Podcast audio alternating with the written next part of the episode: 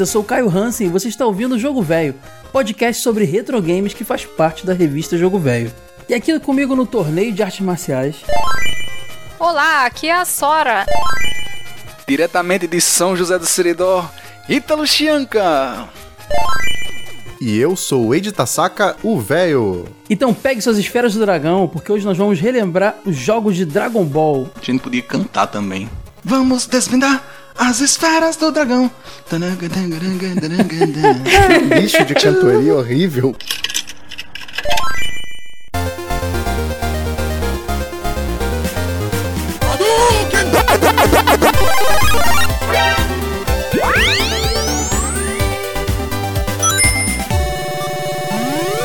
Jogo Velho Podcast.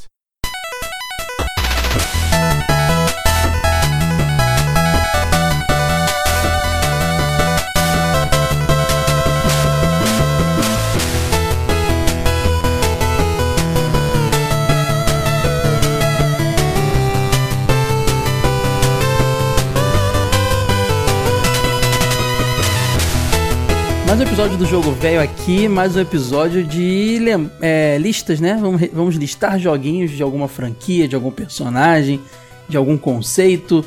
E é- qual vai ser o, o do tema de hoje? Que os- ah, tá, lembrei. Dragon Ball, galera. Por um momento deu um branco aqui. Eita, o bicho tá muito que louco. beleza, hein? Não teve enroladinho hoje, né? Foi um lanchezinho mais saudável. Hoje, hoje eu fui no Subway, mas não é patrocinado não, galera. Se o Subway quiser patrocinar aqui as gravações, será muito bem-vindo. O que, que a gente já teve, galera, de episódios de lista, assim, dessa série é, é, Jogos D? Vocês lembram o que, que já rolou? Listas de mascotes esquecidos. Não, esse aí é, é outra série, Ítalo. Já teve jogos do Batman, jogos do Mi- Mickey Mouse, jogos do Homem-Aranha e acho que só, né, galera? Foram esses três, né? Acho que só, sabia? E agora chegou a hora de falar de anime aqui, né, cara? Vamos falar dos jogos de Dragon Ball. O Wade deu essa ideia um tempo atrás e eu fiquei surpreso e assustado, Wade. É jogo demais, cara. Cara, é jogo demais, mas assim, se fosse fazer um. Separar o trigo do joio dos bons dos ruins, a lista fica bem compacta. Só a franquia de luta são várias, né? E todas muito parecidas. É, então, e tem que ver que também tem que separar os, os velhos, né? Porque, tipo, depois do Play 1 pra frente, o negócio fica muito bom. Mas o nosso foco É aqui é verdade. só velharia, né? Do que não preste em lista é essa ruma de regras sem futuro que tem. Mas o, o Ítalo quer falar de Dragon Ball Fighter Z no, no podcast chamado Jogo Velho.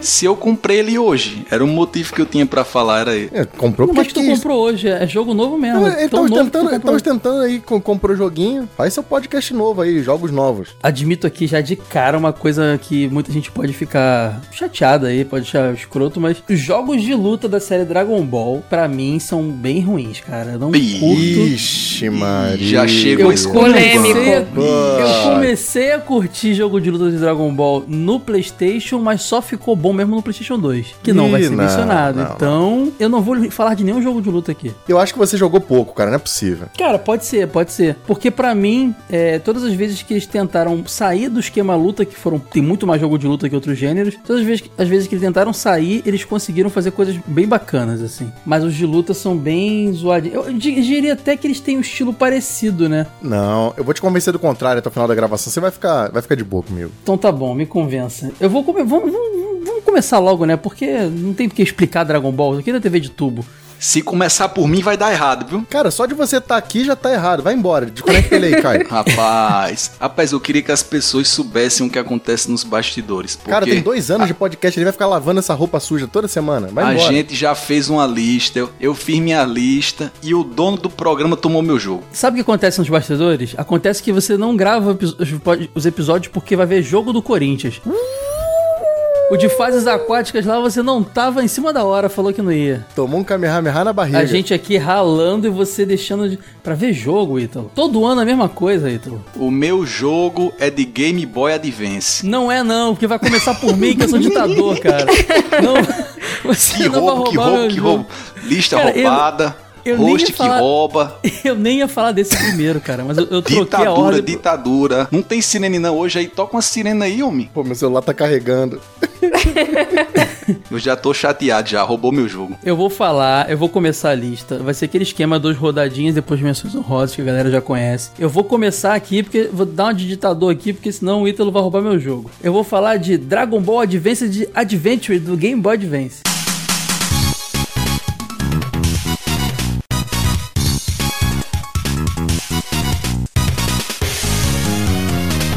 Cara, joguinho espetacular, cara. Quando vi esse jogo a primeira vez, foi em emulador, nunca joguei no, no Game Boy Advance, na casa de um amigo. E eu pirei, pirei, pirei completamente, porque ele tem tudo o que eu gosto no jogo e tudo que eu sempre quis ver de Dragon Ball, cara. Porque assim, quando eu vi as animações da época, assim, eu sempre imaginava jogos de plataforma dos personagens. Ainda mais que o Goku, na fase clássica, ele é pequenininho, gordinho, rejuchundinho, sabe? Aquele rabinho, eu pensava, pô, ele é um personagem bom pra um jogo de plataforma, mas não era o que saía, cara. Saía é, é, é, é, luta, RPG e tudo mais, que também é legal. Mas esse jogo, ele, eu fico até na dúvida, ele é um plataforma com elementos de beat'em up ou ele é um beat'em up com elementos de plataforma? Eu fico na dúvida às vezes. O que vocês acham? Cara, acho que ele é um plataforma com elementos de ação, nem beat'em up. Ah, não sei. Ele tem. Cara, no, no Wikipedia, que não é a melhor referência, diz que ele é um beat'em up. Mas sabe qual que é o lance também disso que você falou? Hum. É o timing do Dragon Ball. Porque o Dragon Ball ele é um anime de 80 e muito pouquinho. E naquela época Uhum. era difícil fazer um jogo de plataforma dele, eu acho. Tem jogos de Nintendinho que são bons, mas seguem outro esquema por questão de limitação do console. Então, talvez game. E, e quando saiu o Super Nintendo, que podia ter um jogo tipo esse, o Dragon Ball Z tava bombando muito mais que o Dragon Ball normal. E aí Dragon Ball Z pede porrada, né, É, cara? não tem como.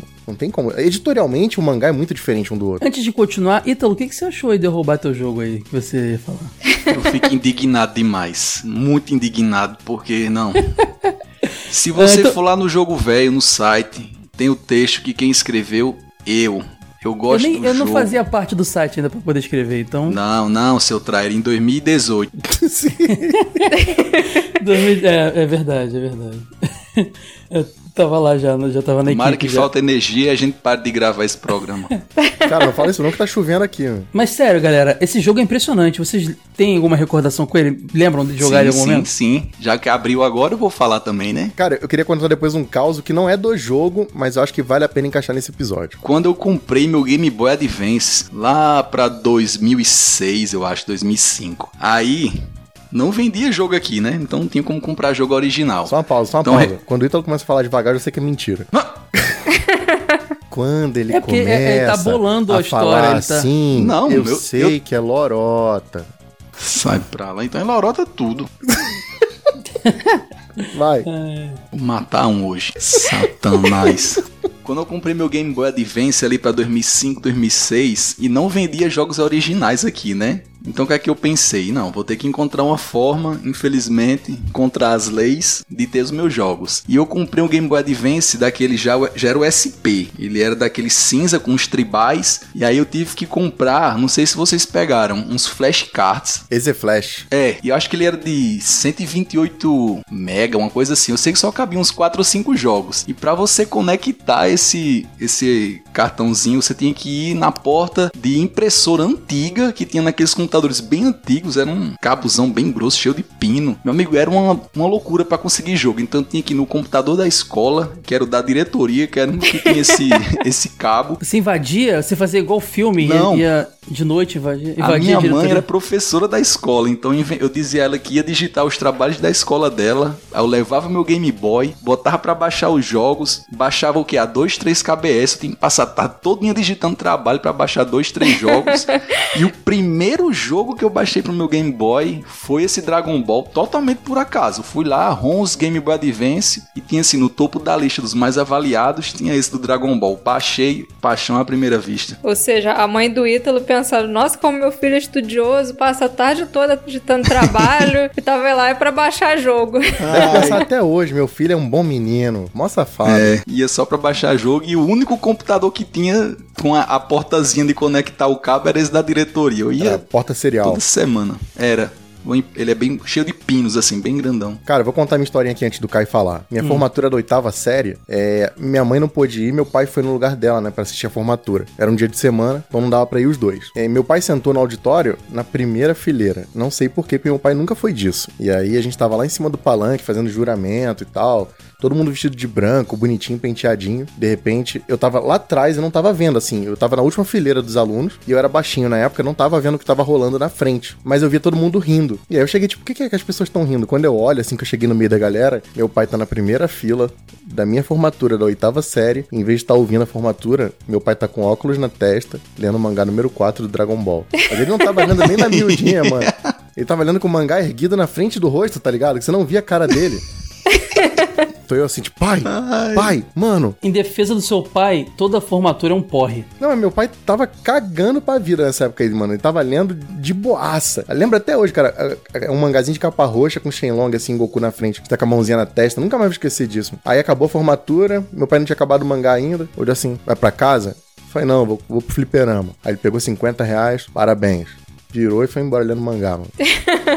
Olha aí, maravilha, hein? amigo, Aí, isso é que é presente. Inesquecível, mano. Cara, tu jogou bastante nesse dia, né? Por 50 reais no fliperama. Então, eu comprei, não. não, eu comprei o Californication do Red Hot Chili Peppers. Bom investimento, hein? Essa época eu também tava na fase rock and roll, cara. Hoje em dia eu ter- acho que eu teria comprado algum jogo, coisa do tipo. É quando a gente tá terminando a escola, a gente sempre tá naquela fase do rock, né? Rock and roll, relacionamentos, paqueras. Minha fase do rock foi com uns 25.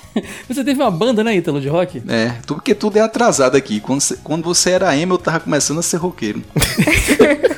O Ítalo tava conhecendo o Metallica, o Iron Maiden. Quando eu, não, quando eu era emo, o Ítalo tava conhecendo o Elvis, cara. Nada, o Ítalo tava tocando Legião. Pior que tocava, viu? Ai, meu Deus do céu. Ítalo, teve uma live que a gente revelou sua boy band. O Ítalo teve uma boy band, galera, que tá ouvindo aí. E agora Pois vocês é. têm uma banda de rock. Rolou alguma banda, grupo de pagode em algum momento também? Não, ainda não, mas ó. A boy band, o número era Singer Boys, fazendo cover de Backstreet Boys, NSYNC e Michael Jackson. Que inferno. E a banda de rock E tocava também o I Will Survive, não era uma parada dessa? tocava também. Cantava até Rihanna, a banda dele. É, tocava o que fazia de sucesso no pop internacional. Sim, tocava nacional também, tocava Bros. E que, que... Mas era playback ou vocês cantavam mesmo? Não, era cantado, tocava só, botava um instrumentalzinho lá no, pra tocar no som e a gente cantando lá, fazendo altas harmonias. Eu queria rir, mas eu não consigo, só consigo chorar.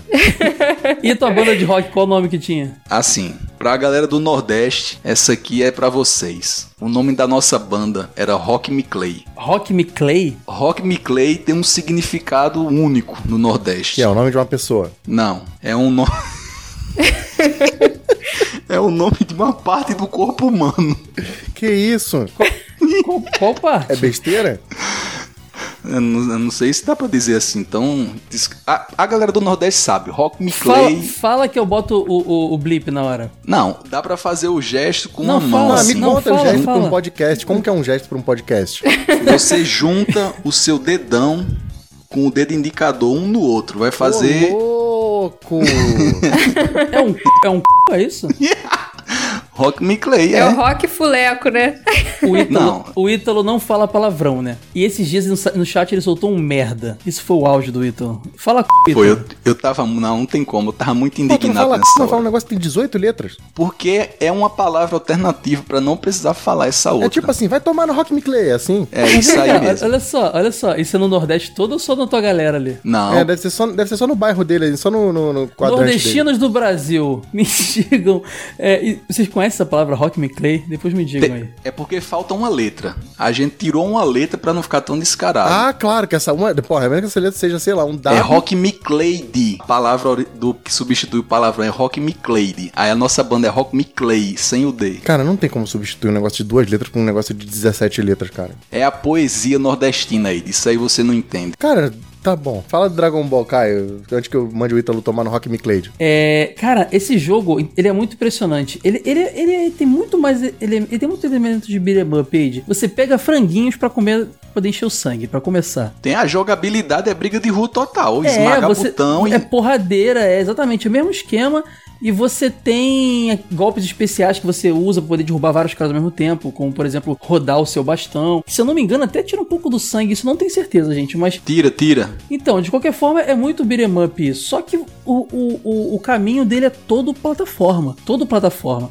É, não, é, não é aquele lance aquele lance reto pra sempre, não. Você é, desce em cavernas, sobe em plataformas altas, assim. É tudo plataforma. Eu acho isso uma mistura tão bacana. E até se vocês souberem me indicar mais jogos nessa pegada que misturam bem beat'em up e plataforma, por favor. Porque eu gostei demais desse, desse Cara, gênero. tem um jogo do lembrando- Naruto, eu acho, que também é de Game Boy Advance, é bem nessa pegada aí. Se não for Pô, Advance, bacana, é DS, cara. mas eu acho que é, que é Advance. Advance. Tem, tem os jogos daquele Full Metal Alchemist, que é bem É, pode parecido. crer. Cara, a, a gente já vai ser a terceira vez que a gente fala isso. O Game Boy Advance é só vitória. Pior que é, tem muita coisa boa. É impressionante como o Game Boy Advance ele tem, ele tem jogos 2D lindos, né, cara? Ele é um console super potente, assim, pra rodar 2D ele é maravilhoso.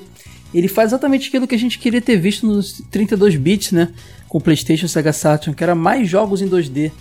Conseguindo elevar aquela qualidade que o Super Nintendo, por exemplo, conseguiu alcançar, o Mega Drive também e tal. E, e o traço da Akira Toriyama combina muito bem nessa, nesse esquema plataforma. E eu sempre acabo lembrando do Gogo Ekman, que é o jogo que o Wade me apresentou, eu já conhecia a história do mangá, que é um personagem do Akira Toriyama, que é um plataforma de Nintendo muito agradável. Esse sim, Wade, tem elementos de ação, hein? Plataforma ação, o Gogo Ekman. E, cara, eu gosto demais desse jogo, eu gosto demais desse, desse Dragon Ball Advance, Advance Adventure. E recomendo a todos procurarem, cara. Vale muito a pena. Eu fico impressionada, tipo, é um negócio bobo, mas eu fico impressionado com a movimentação do cabelo do Goku é fluida nesse jogo. Sim, é muito Você bem não animado. vê muita mudança no sprite ali, sabe? Ela é bem. tem uma animação bem completinha. E quando você vê na telinha do Game Boy, que aí fica bem É o que eu ia falar. pequenininho, é que é, exatamente o que eu ia falar. É. Quase todo mundo. Eu também tive a experiência dele no emulador.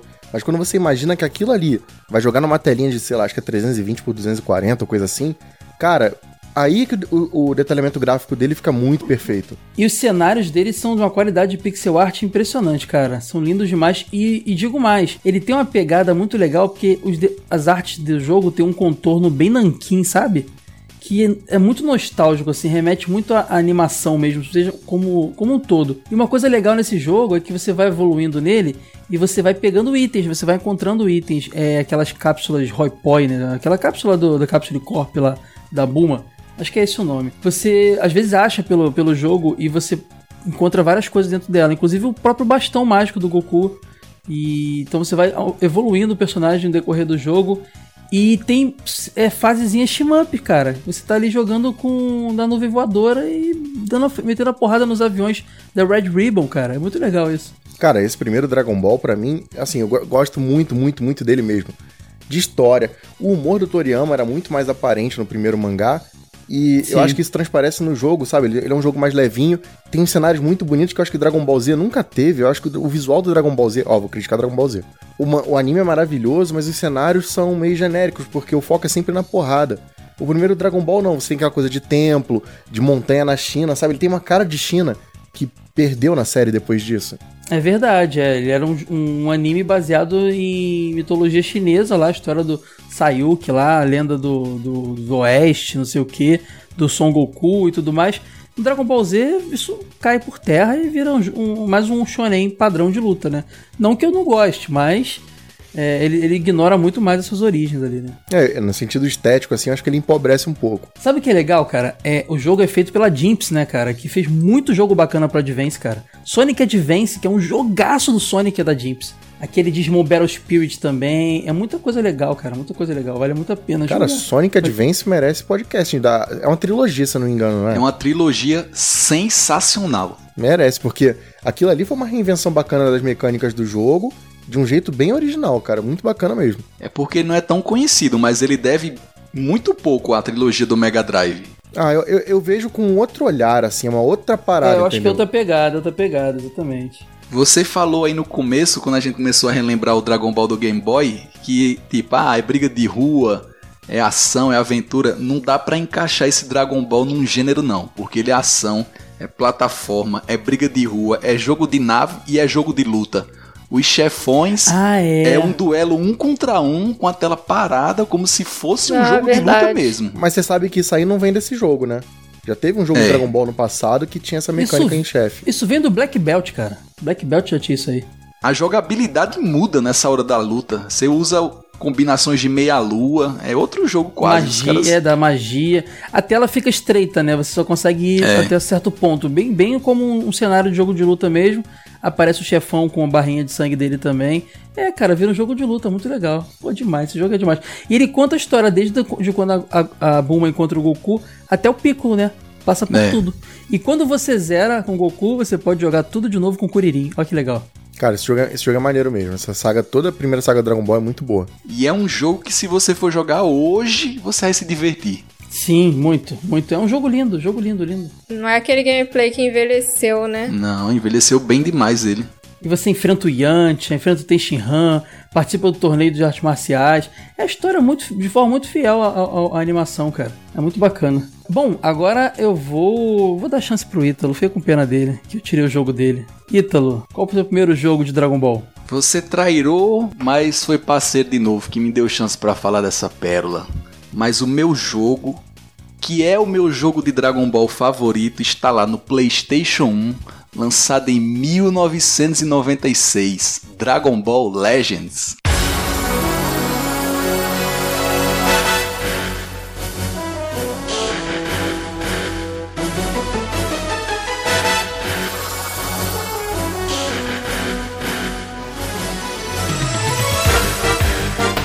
Bom que alguém vai falar de PlayStation 1, achei que não ia rolar. Eu achei que ele ia falar do Final Bout. Acharam errados. Eu sou um mistério.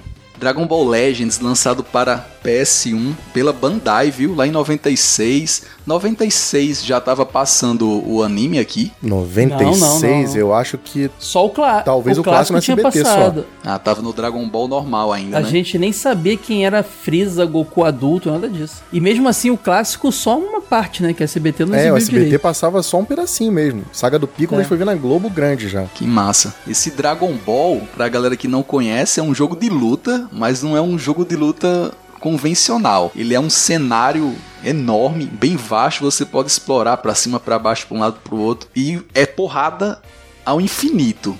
E nele você explora toda a saga de Dragon Ball Z, desde a do encontro de Vegeta e Nappa até o finalzinho dos Majin Boos. E o que eu achava muito massa nele é que você podia reviver os momentos mais importantes da saga e tinha um cuidado com os detalhes impressionantes. Por exemplo, naquela parte que o Freeza, você vai enfrentar Freeza, se você jogar com Kuririn e morrer, aí Goku se transforma no Super Saiyajin, é todo um, todo um detalhe. E ele não era tão convencional assim, um jogo de luta. Ah, Você não dava porrada e tirava life do inimigo, não. Você dava porrada e enchia uma barrinha que ficava embaixo, no centro, embaixo da tela, que ela ia enchendo para um lado ou pro outro, de acordo com o desempenho de quem estava vencendo a luta. Quando enchia completamente, você soltava um especial. Todos esses especiais eram totalmente inspirados no do, do anime e era muito bonito. Agora o jogo assim é é confuso pra você ver hoje, porque os, os bonecos são em sprites 2D, o cenário é 3D, é uma loucura. E 3 contra 3, e combo, e magia, e golpe especial. Eu tô lembrando dele aqui, cara. E, mas eu acho que esse tipo de luta dele é, resgata muito do que rolou nos jogos de lutas anteriores de Dragon Ball. Mas ao mesmo tempo eu acho que é isso que seria um jogo de luta do Dragon Ball, sabe? As lutas de Dragon Ball são nessa pegada mesmo. Todo mundo contra si e vai pra cima, vai pra baixo. Eu acho que. Eu não gosto. Mas eu entendo ser nesse esquema. O estilo de gráfico dele é, é bem parecido com o tipo que tinha muito no Play 1, que dá a impressão que tem um cenário 2D e que o boneco, apesar de ser 2D também, ele tem um estilo mais pixelado, só que tem um efeitinho 3D, dá um pouco a impressão que o personagem é de papel, né? E tá É. ali na frente daquele cenário. A câmera vai girando e vai mudando o ângulo do, do personagem, assim, pra dar a impressão que ele tem um corpo sem ser papel, mas você vê que ele é 2D, só muda o ângulo que você tá vendo. E era muito legal porque você preparava a equipe que ah, vou enfrentar a Freeza. Aí ele dava um leque de personagens e você escolhia sempre três. E de acordo com o que você escolhia, mudava o que a reação do personagem, um pouquinho da história. Agora é aquele negócio, é extremamente frenético. Não tem meia lua, nada não. É pra frente soco, pra baixo soco e a barra enche, você solta um especial. É bem louco. Então, esse jogo tem um lance do sprite ser pequeno também, Ítalo, porque como ele é um jogo que é é, focado em mecânica de batalha aérea, você tem que ter espaço pra explorar o cenário inteiro, entendeu? Se, se o sprite fosse grande, ou até ele ia ter que se mover junto, ou então ia ter que ser um cenário muito grande. Então, até tem isso, o sprite é pequenininho, justamente pra ser um lance de batalha bem no formato de Dragon Ball, que nunca Dragon Ball Z teve batalha no chão, né? Sempre voando,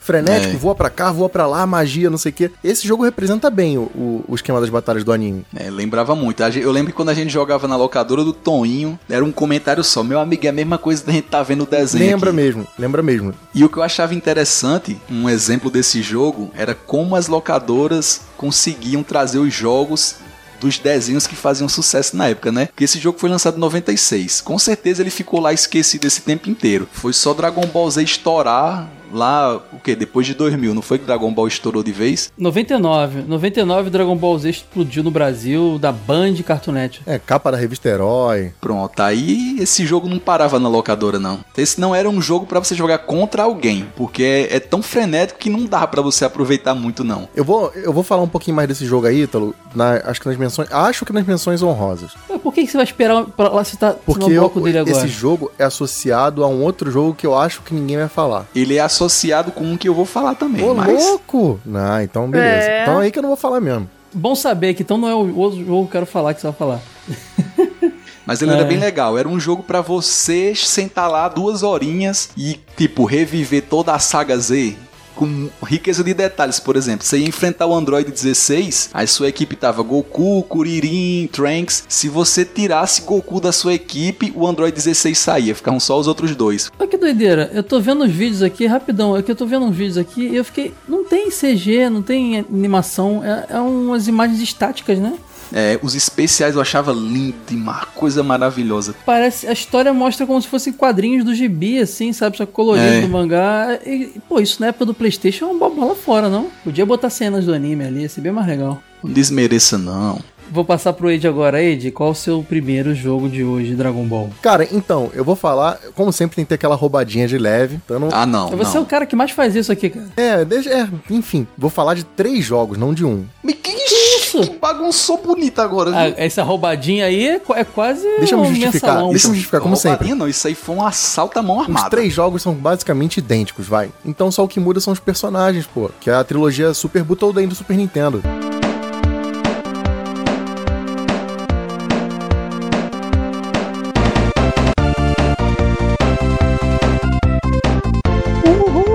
Valeu, valeu, valeu. Teve pra Mega Drive também, mas é porque eu joguei mais no Super Nintendo, eu- meu foco vai ser aí. Vocês chegaram a jogar esses? Com certeza. Cara, essa é a minha referência de jogo de luta de Dragon Ball. E é por isso que você não gosta. Exatamente, eu joguei muito Super Butoden 2. Eu tinha ele, inclusive, o cartucho.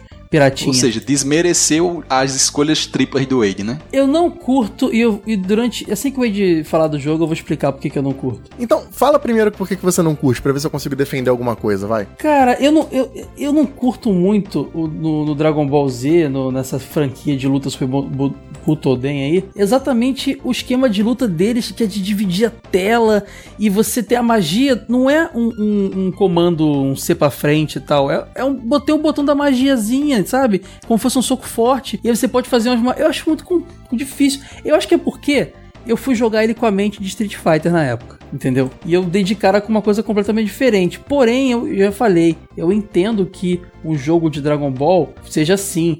Com você, voando, você indo pra longe, você aproximando, e tem esse esquema de dividir tela. A gente sabe que no desenho as lutas de Dragon Ball são muito épicas e tomam um espaço grande geográfico. Os caras vão ro- rodando um- uma imensidão de território no meio de uma luta e tudo mais. Eu entendo. Mas assim, não me agradava, assim, não me divertia, sabe? E detalhe, o argumento que eu ia usar, você mesmo já deu. Eu ia falar justamente isso. É um Que jogo um pra você jogar, parece o anime e você não pode ir com o mindset de Street Fighter e Mortal Kombat. Pois é, acho que esse foi o problema. Todo jogo de anime, de, de luta baseado em anime, sempre foge desse esquema. Sempre. Esse Dragon Ball, quando eu joguei as primeiras vezes, eu fiz exatamente isso. Eu queria ficar jogando de longe e mandando Kamehameha. E aí ele acaba virando um jogo de disputa de quem é mais rápido e quem aperta. Vira um button masher, sabe? Porque Exatamente. O Kamehameha, quando você manda, você tem três ou quatro formas diferentes de defender, né? Você pode defender, você pode rebater e disputar, ou você pode fazer a magia sumir, você gasta aqui. Tá, isso é bacana. Só que a graça desse jogo, e eu fui entender isso muito depois jogando contra, é você jogar de perto. O lance de ir pra longe é quando a pessoa tá apanhando muito e ela vai pra longe pra recarregar o ki. E aí é que entra o lance do Kamehameha, porque você tem que fazer alguma coisa pro cara parar de recarregar o ki dele. Mas esse jogo é pra ser jogado de perto, na porrada mesmo, com combo. Então, foi aí que o jogo mudou pra mim, porque a gente começou a jogar as partidas mais disputadas e eu comecei a jogar com os caras que jogavam muito mais do que eu. Quando eu ia pra longe pra mandar um Kamehameha, o cara já mandava antes de mim. E se eu ia pra perto, eu era massacrado, né? um monte de combo e porrada. E o Goku tinha umas voadoras assim pra encurtar a distância. Esse jogo é todo feito pra ser lutado de perto. E qualquer coisa que você faz pra abrir distância, tem alguns recursos pra você tentar se proteger. Daí vem o lance da magia com um botão só. Ela serve justamente pra você sabe, quebrar um pouco aquele cara que tá perto de você tentando te combar. Então você mete a magiazinha e vai para trás, magiazinha vai para trás, para você recarregar um pouquinho o ki. Por quê? Os golpes nesse jogo são todos são, são duas barras, né, na verdade, são a barra de HP e a barra de ki. E o Kamehameha gasta geralmente metade da barra de ki, ou seja, metade é bem perto disso. Então se você manda dois Kamehameha, você fica sem energia. Só que quando você manda um golpe que demanda ki e você não tem mais ki, é como se o personagem bolasse, sabe? Ele dá um stun. Então você pode se, tomar um combo e tomar um punish. Então você tem que abrir distância para recarregar o Ki. Nessa hora, entra a disputa de magia, entendeu? Mas esse jogo é pra ser jogado de pertinho. É, ele tem esse esquema de dividir a tela quando você vai pra longe, né? Pra poder mostrar que você tá indo pra longe, exatamente. Quando os caras não tão perto, aí ele. É, Fica tipo aquela tela split de, de multiplayer da época, né? É, fica tela split e ele tem plano aéreo e plano terrestre. É verdade. Você pode ir lá pra Só cima. que aí no meio da tela aparecia tipo a localização, né, de cada É, tinha personagem. em cima pra mostrar a e tipo localização os de cada um. projéteis ele marcava também. Agora, Age, é, foram três jogos, né? No Super Nintendo, não foi isso? Foram, porque eles foram saindo conforme o anime ia sendo lançado. Então o é, primeiro o segundo jogo. do céu, que é o que eu mais É, gosto. o segundo é do céu e ele tem um negócio que é engraçado que ele é do céu e de filme. Tem personagem ali que é de filme Ah, só, né? sim. Que é o Zanguia. Tem o, Bro, tem o Broly, né? Tem o Broly. É, exatamente. Tem personagem que não é da, do, do anime canônico. No Mega Drive tem a série Buyu Hetsuden, que é a mesma coisa que a Butoden. Sim. É que- Só muda o nome? Sim, e, e tem um negócio que é engraçado Era o também. mesmo esquema, né? Cê- é, vocês falaram de como o jogo chegou no Brasil e ele não era febre. Eu tenho algumas edições aqui da Super Game que tem matéria desse jogo. É engraçado que eles chamavam os personagens de Vegeta, é, Picoro, Gokou, sabe? Porque Ah, botava os nomes japoneses. eles pegavam né? os japoneses e só faziam tradução literal e não sabiam que, que não Porque não tinha referência nacional É, ainda, né? Não tinha. Cara, o pessoal dizia, é, a galera que jogava e não conhecia o anime clássico, jogava como só um jogo de luta a se conhecer. E quem conhecia o anime clássico, que viu no SBT, achava demais, assim, ter, ter esses spoilers. Pô, olha que esse personagem. É tipo a gente quando via Cavaleiro Zodíaco na manchete, e aí a, A a, herói botou aquela capa. que a abertura tinha spoiler. Também, também. Que mostra, mostra o filme do Abel e tal. Mas eu digo quando a herói postou aquela capa com com o Shun, com a roupa de. com a manto lá do Hades, que era uma capa de um. Pode de um- crer, o negócio a gente foi descobrir isso 10 anos depois, sei lá. Uma novel, audiodrama, sei lá. Só que isso nu- nunca nem tinha virado nem anime, isso achando mangá, era uma capa de uma novel. E aí o pessoal começava, começava a especular, ah, o Shun vai virar o grande mestre do santuário, porque ele lembrava, né, e tal. Era tipo isso, a galera jogando o jogo e achando impressionante, porque a galera conhecia o anime até a Red Ribbon ali que a SBT passou, e o jogo apresentava um monte de personagens novos. assim. Não, o lance do Super Saiyajin pra gente já era um negócio assim, tipo, como assim o cabelo dele muda de cor? Porque não tinha referência, né? Não tinha internet Pois pra gente é. pesquisar isso. Eu tenho uma história engraçada com Dragon Ball que nem tem a ver com jogos, não, cara. É, eu lembro de ver a série clássica na, na SBT e uma vez eu tava com meu pai no centro da cidade, do Rio de Janeiro. A gente foi numa consulta médica e fomos num camelô, camelô lá, camelô, na Uruguaiana. Sempre comprava um bonequinho lá de 10 reais, 5 reais, sabe? Aqueles bonequinhos é, é, não aprovado pela, pelo Imetro, mas super divertido. eu lembro que nesse dia a gente comprou uma cartela, uma cartelona que vinha um Goku pequeno, né, da fase Dragon Ball colorido, e os demais eram aqueles bonequinhos de borracha de uma cor só, sabe? E eu lembro que eu levei a cartela pra casa e era impressionante, porque eu não conhecia ninguém.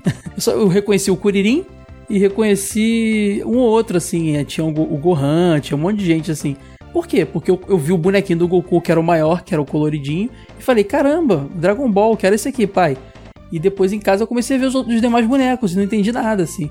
Era, era parecido com o que o pessoal vivenciava com, com esses jogos, né? Exatamente. Foi o que eu senti quando joguei os três jogos, porque o último, que é o meu favorito, ele vai pra saga do Majin Buu. Cara, a saga do Majin Buu foi passar, eu já tava no segundo grau. E esse jogo é, sei lá, acho que é de Pois é. 98, 97, é dessa época aí. Então, sabe, foi uma diferença de tempo muito grande. E tinha lá Android 18, Majin Buu, Kaioshin, o Trunks grande, cara, era um personagem secreto desse jogo.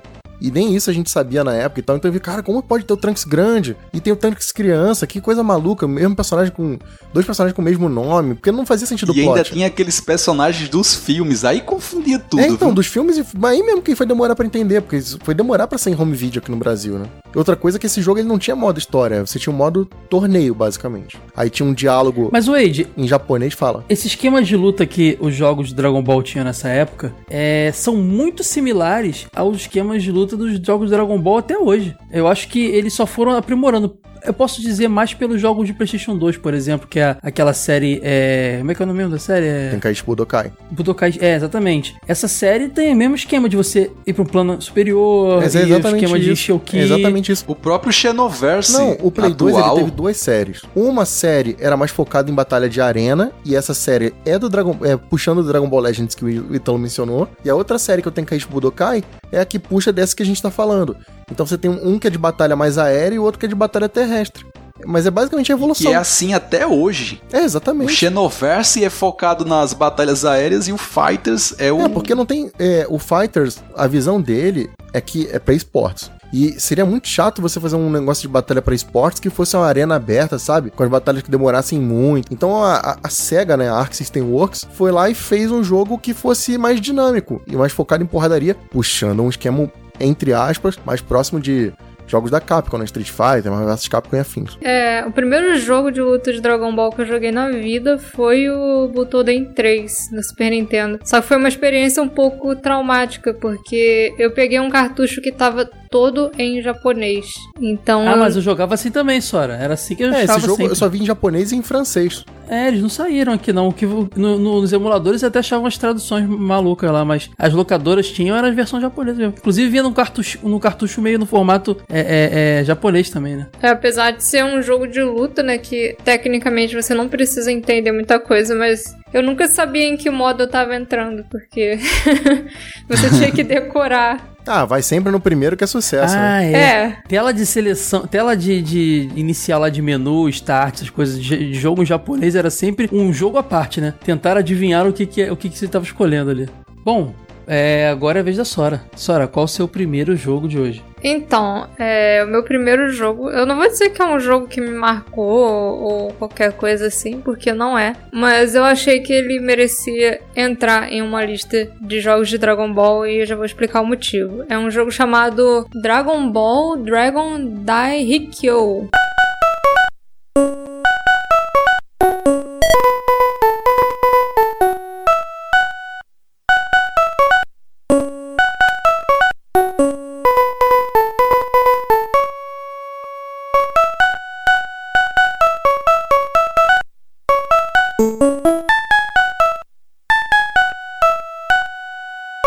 Foi desenvolvido por uma empresa chamada Epoch e ele saiu para uma plataforma chamada Super Cassette, Super Cassette Vision. É, Primeiro jogo de Dragon Ball. Super, Sim. super cacete é o que? É o bastão Su- mágico dele? é, não, não é o Super, Ca- Pô, Super a Sora, a Cassete Sora tá Vision. representando hoje. Esse é o primeiro jogo de Dragon Ball. a Parabéns. Sora foi lá pesquisar os jogos de Dragon Ball e falou dos primeiros jogos lançados. E ó, surpreendente esse jogo, hein? Sim, ele é de 86. E assim, esse Super Cassette Vision é um console lá da geração 8-bit, né? Ele foi lançado só no Japão. É, era considerado ali mais ou menos é, é, parecido com o Atari 7800 e Nintendinho, só que a, o Famicom meio que engoliu ele e ele acabou perdendo espaço e foi. faliu, né? Foi encerrado. Teve poucos jogos, acho que foram 30 e poucos jogos, se não me engano. Pouca coisa. Foi pro cacete ele, né? Foi pro cacete. O super cassete foi pro cacete. Fala cacete, Ítalo. Olha lá, o Ítalo não fala. Ah, mas cacete não tem nada demais, não. Cacete é um, falou palavrão. cacete é um pedaço Não, de pau não, que não, aqui é tem aqui palavrão, pra dar é nos outros. Não, aqui não é não. Olhando os gráficos desse jogo, Sora, é, eu tenho uma sensação de que ele é realmente um meio termo entre um Atari e um Nintendinho. Ele tá ali Sim. no- na, na evolução do negócio. Ele é totalmente obscuro, né? Mas acho que ele merecia nessa lista simplesmente por ser o primeiro jogo de Dragon Ball, né? Ele foi a origem de tudo que a gente tem hoje. A gente, hoje Pô, a gente tem bem, jogos Sara. de Dragon Ball que chegam perto da perfeição do anime, né? Parece que você tá realmente jogando o anime. E esse jogo aí foi o, o início de tudo. Ele é um shooterzinho, visão de cima. Você controla o Goku ali em cima da nuvem voadora. E tem que seguir até o final da fase, né? Onde tem lá a esfera do dragão. Cara, a cara da Bulma é um item no jogo, é isso mesmo? Isso, você vai pegando os itens e vai aparecendo uns personagens do mangá.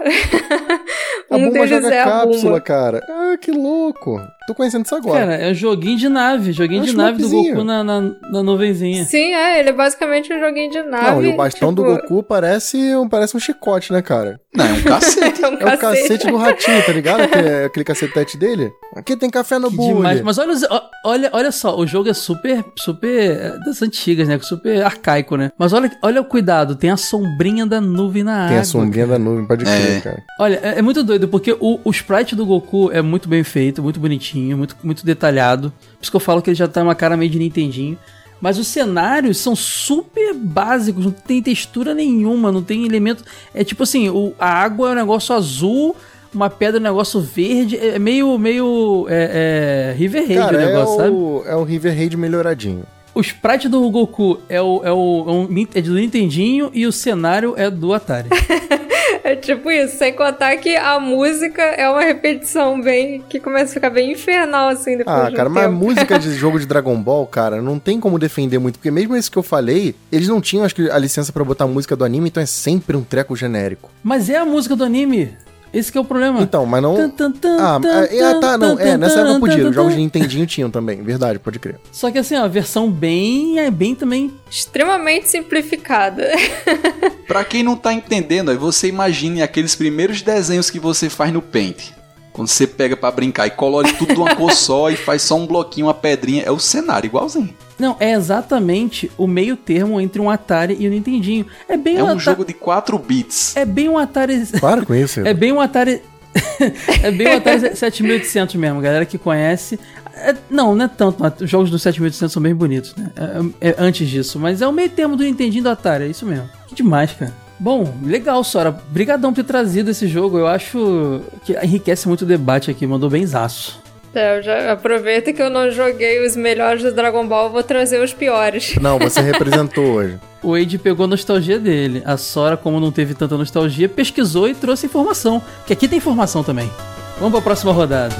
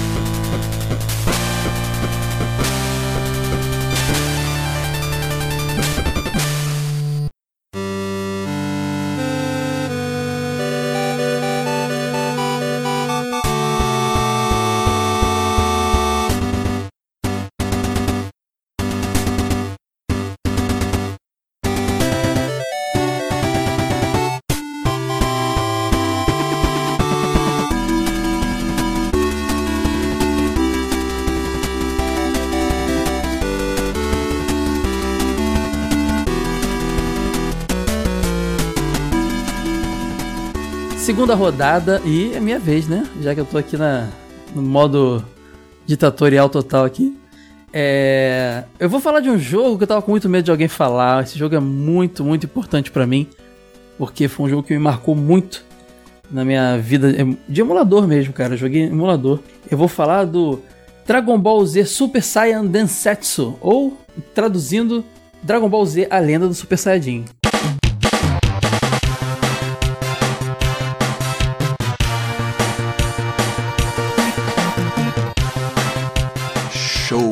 É o RPG? É, Ou Eu conheci demais. esse jogo como Dragon Ball Z RPG e vou contar pra vocês como foi. Eu tava é, na época de escola, eu não vou lembrar agora em que. É provavelmente. Eu tava, foi na época que Dragon Ball Z tava estourando, 2000, 99, 2000. E era, era aquele lance, né, galera? Chegar na escola pra comentar com a galera a, a luta do Goku com o Freeza, a luta do dia anterior, o que, que vai acontecer hoje. Todo mundo no recreio falava disso, era o assunto do momento. Dragon Ball Z era o assunto do momento. E eu lembro de um amigo que eu não sei se foi em CD já, ou se foi disquete, mas rolou na escola, rodou, um marronzinha de, de, de emulador de Super Nintendo, já conhecia emuladores na época, de um tal de Dragon Ball Z RPG, que era em inglês.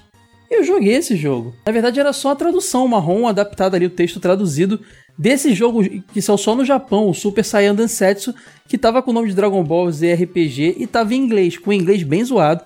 É, mas pra mim também, que entendia bulhufas de inglês, tava ótimo, né? E cheguei até a jogar mais pra frente uma versão em português, galera, desse jogo. Eu joguei essa em português mesmo. Pois é, depois eu vi que existia, mas na época eu joguei foi em inglês. Essa em português, inclusive, é cheia de, de errinhos de tradução, impressionante. Parece que foi alguém que não é brasileiro que traduziu pro português ou botou no Google Tradutor da vida. É, o jogo, cara, ele é impressionante. Primeiro porque ele é de 92, cara, de Super Nintendo. Ele é o primeiro jogo de, da série Dragon Ball para o Super Nintendo, que já vinha de uma carreira importante no Nintendinho. Teve jogo de Dragon Ball pra caramba no Nintendinho. E, ó, 92, início do Super Nintendo. Um jogo de início de geração. E ele é muito Só interessante. for roubado. Por quê? 90 só, no máximo 91. Não rouba no outra Não, lista, não, não. tudo bem, mas eu não quis dizer que ele é um jogo de lançamento, mas assim, é os primórdios do Super Nintendo, entendeu? É. E, e é muito interessante porque ele não tem gráficos excepcionais. Na verdade, ele fica bem no meio termo entre um Nintendinho e um Super Nintendo. Quando você olha os personagens, o cenário, é bonito demais pra ser de, Super, de Nintendinho. Mas é- teve muita coisa do Super Nintendo mais bonita, assim. É um Nintendinho com sombreado, cara, eu acho. É, exatamente, exatamente, exatamente, cara. É um Nintendinho melhorado. Parece que botou ali algum cartão de expansão, algum cartucho de expansão que não existe, obviamente, no Nintendinho e deixou ele melhorado, entendeu? Porque é muito mais a cara de Nintendinho do que Super Nintendo. É como se eles fizessem o jogo ainda com o pensamento que a Nintendo tinha antes. E as músicas são também muito repetitivas, mas isso não tirava a graça porque todo mundo conhecia muito jogo de luta de Super Nintendo. Até porque como eu joguei ele já tarde, eu já tinha jogado também os jogos de luta de Dragon Ball Z. E eu tava jogando ali um jogo de RPG de Dragon Ball Z. E um JRPG que não- perde nada pros demais, assim. Um bom jogo de RPG, sabe? É, você tem todos os elementos ali, os bonequinhos andando pelo mapa e seguindo a história. A história vai desde do Raditz chegando lá no início do Dragon Ball Z até o Freeza. Então, assim, a melhor parte, digamos assim, do Dragon Ball Z, na minha opinião. E você controla o Goku e o Piccolo. E você vai encontrando depois mais personagens que vão aderindo ao grupo. Kuririn, Yantia, Tenshinhan, Gohan e tudo mais. Até o Dendê entra pro grupo.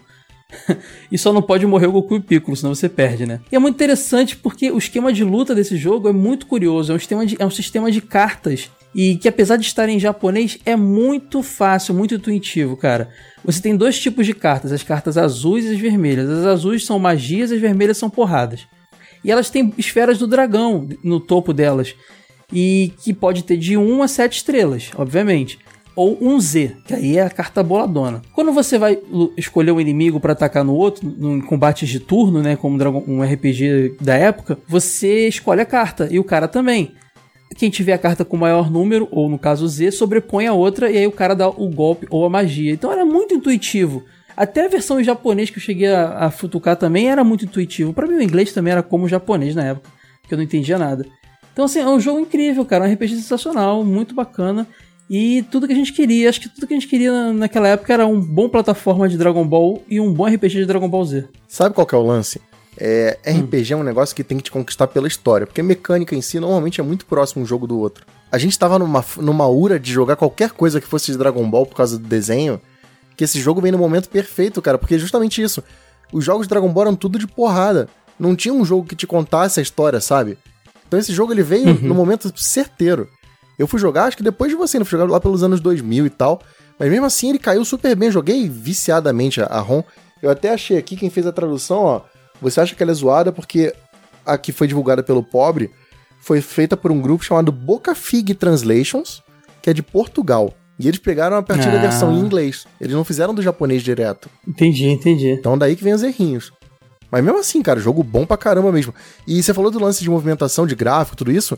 Eu lembro uma parada que não sai da minha cabeça que era o Goku pequenininho voando no mapa, né? Sim, era demais, porque você ia, ia rodando pela, pela terra e depois você vai para Namekusei também, mas voando, entendeu? Naquele esquema lá do Dragon Ball mesmo de voo, lá que parece um foguetinho, cara. E vai pousando nas, nas ilhas, e você tem que ficar encontrando também lá onde tá acontecendo a, a história, né? A chegada do Vegeta, coisas do tipo. E você consegue chegar até sete, oito personagens juntos, assim. O Gohan se une a você, o Tenshinhan, o Caos, o Kuririn, o Yantia, o Vegeta, você, o Goku e o, Piccolo também, o Dendê, cara, o Dendê se une a você, ele é mais um personagem de cura, assim, sabe? Eu lembro que você vai treinando seus personagens, é um RPG como qualquer outro. Eu lembro que eu deixei o meu Caos boladão, cara. No meu time, o Ca- o Caos era fortão, né? Eu não tirava ele do time, ele ficou boladão. Caos tocando caos no jogo. É, cara, é muito divertido esse jogo. E foi uma época também que eu tava muito viciado, Ed, em jogar é, os Pokémons no emulador também. Eu não tinha Game Pode Boy crer, na pode época, depois. Eu tava nessa onda, jogar Pokémon. Eu lembro que eu nessa época Tava só também eu joguei... Nojo no- MB, né? Aquela telinha cinza e amarela, né? Exatamente, aquela telinha maravilhosa. Sabe o que eu joguei também nessa época? O Saint Seiya Paradise, que é um RPG Cara, de Game Boy. Você tem cartucho dele, né? Não tenho, esse é, esse é um dos mais caros, eu Ah, não tenho tá. Eu tenho do Nintendinho. Eu tenho do de Nintendinho. É, esse aí eu sou doido pra ter. O Paradise é caríssimo. É, eu joguei a versão em francês dele, cara. Porque acho que saiu oficialmente lá. Então, assim, eu fui numa sequência de RPGs emulados na época de animes que, pô, eu joguei os Pokémons, obviamente, que era sucesso. O Saint Seiya, que era um, um sucesso an- um pouco anterior, que eu ainda era fã pra caramba. E joguei esse, esse Dragon Ball aí, cara. Então, esse Dragon Ball foi o último que eu joguei e era o mais bonitão de gráfico, porque era Super Nintendo. Foi a cereja do bolo, assim. É um jogaço, jogaço. Recomendo muito. Cara, a gente fez uma trajetória muito parecida nessa época então. Porque eu também jogava muito Pokémon. Jogava com os amigos, assim, de dividir a tela, dividir o teclado do computador pra jogar. Joguei esse Dragon Ball. E foi a época que eu peguei pra jogar Secret of Mana, é, Luffy, Breath Uhum. of Fire. E eu fui parar no RPG Maker, cara. Ah, isso que eu ia falar. Eu também. Eu entrei num vício de RPG Maker, cara. Nossa.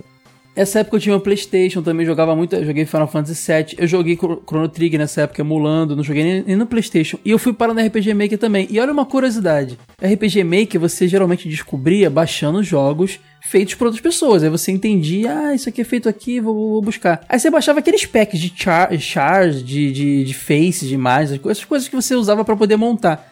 Cara, você podia baixar o pack desse jogo de Dragon Ball. Eram os mesmos spritezinhos pra você usar no RPG Maker.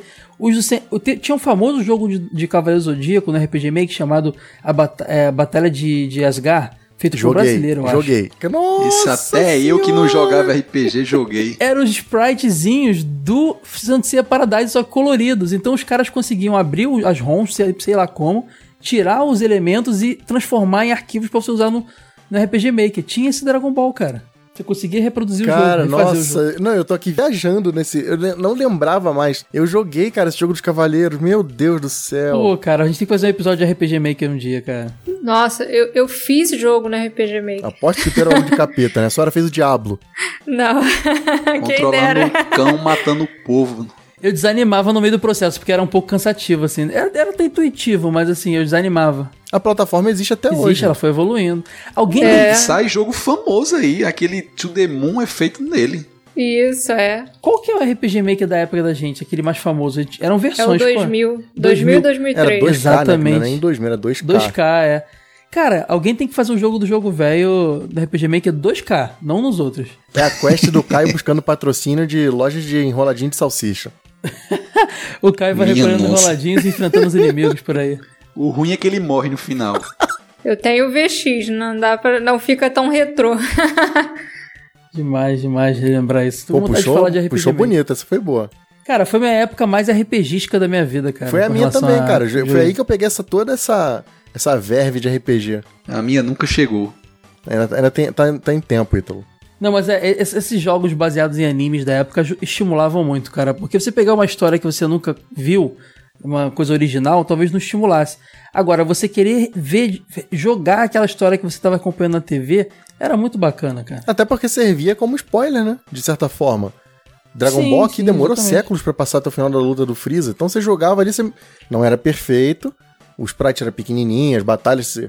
Não sei se você falou aí, por exemplo, você vai lutar com Cyberman, parecia três bichos iguais no céu, um negócio É.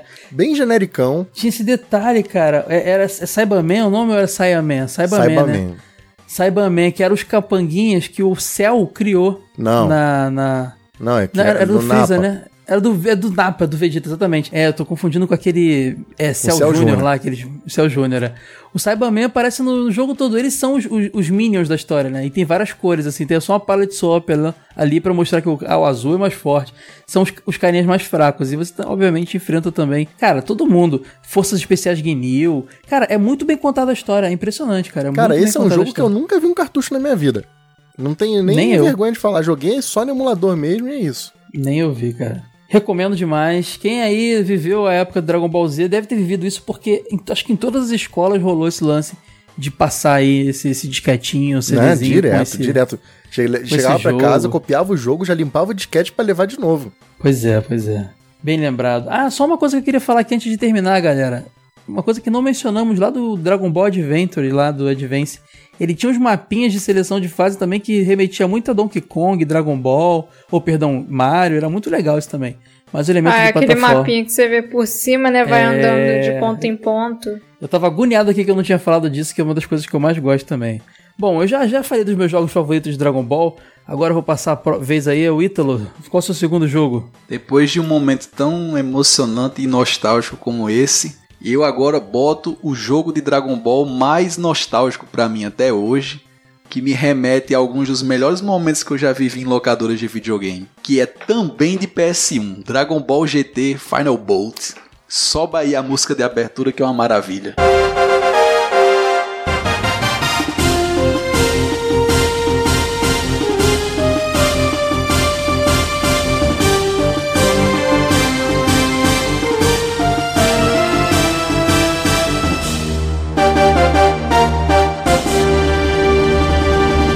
esse é o jogo de luta de Playstation lá da fase Playstation que eu mais joguei de Dragon Ball. Tinha um CDzinho, piratinha. Cara, é, é- é tipo a versão final de Dragon Ball, né? Tá todo mundo ali, né? Vocês gostam de Dragon Ball GT? Sim, acho Da legal. animação eu gosto. Cara, eu adoro Dragon Ball GT, cara. E eu não sei porque o pessoal Eu detesta também. tanto.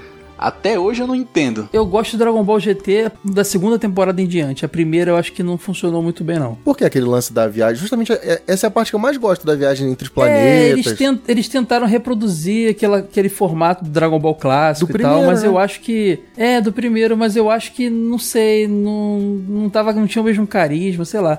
Mas da partida ali do, do, do, do- do Android 17, lá, o retorno dele, e a, e a saga ali dos, dos Shenlongs dragões, lá, né? dos dragões, então, é, é um final. Não, o final de Dragon Ball GT é um final épico pra- Cara, não, série. aquela cena é de chorar. Eu vejo até hoje, eu choro. Do Goku indo embora com o Shenlong. E aquele flashback. Esse Dragon Ball GT Final Bolt que o, que o Ítalo falou tem uma das intros em, anime mais legais dos jogos, hein, É cara?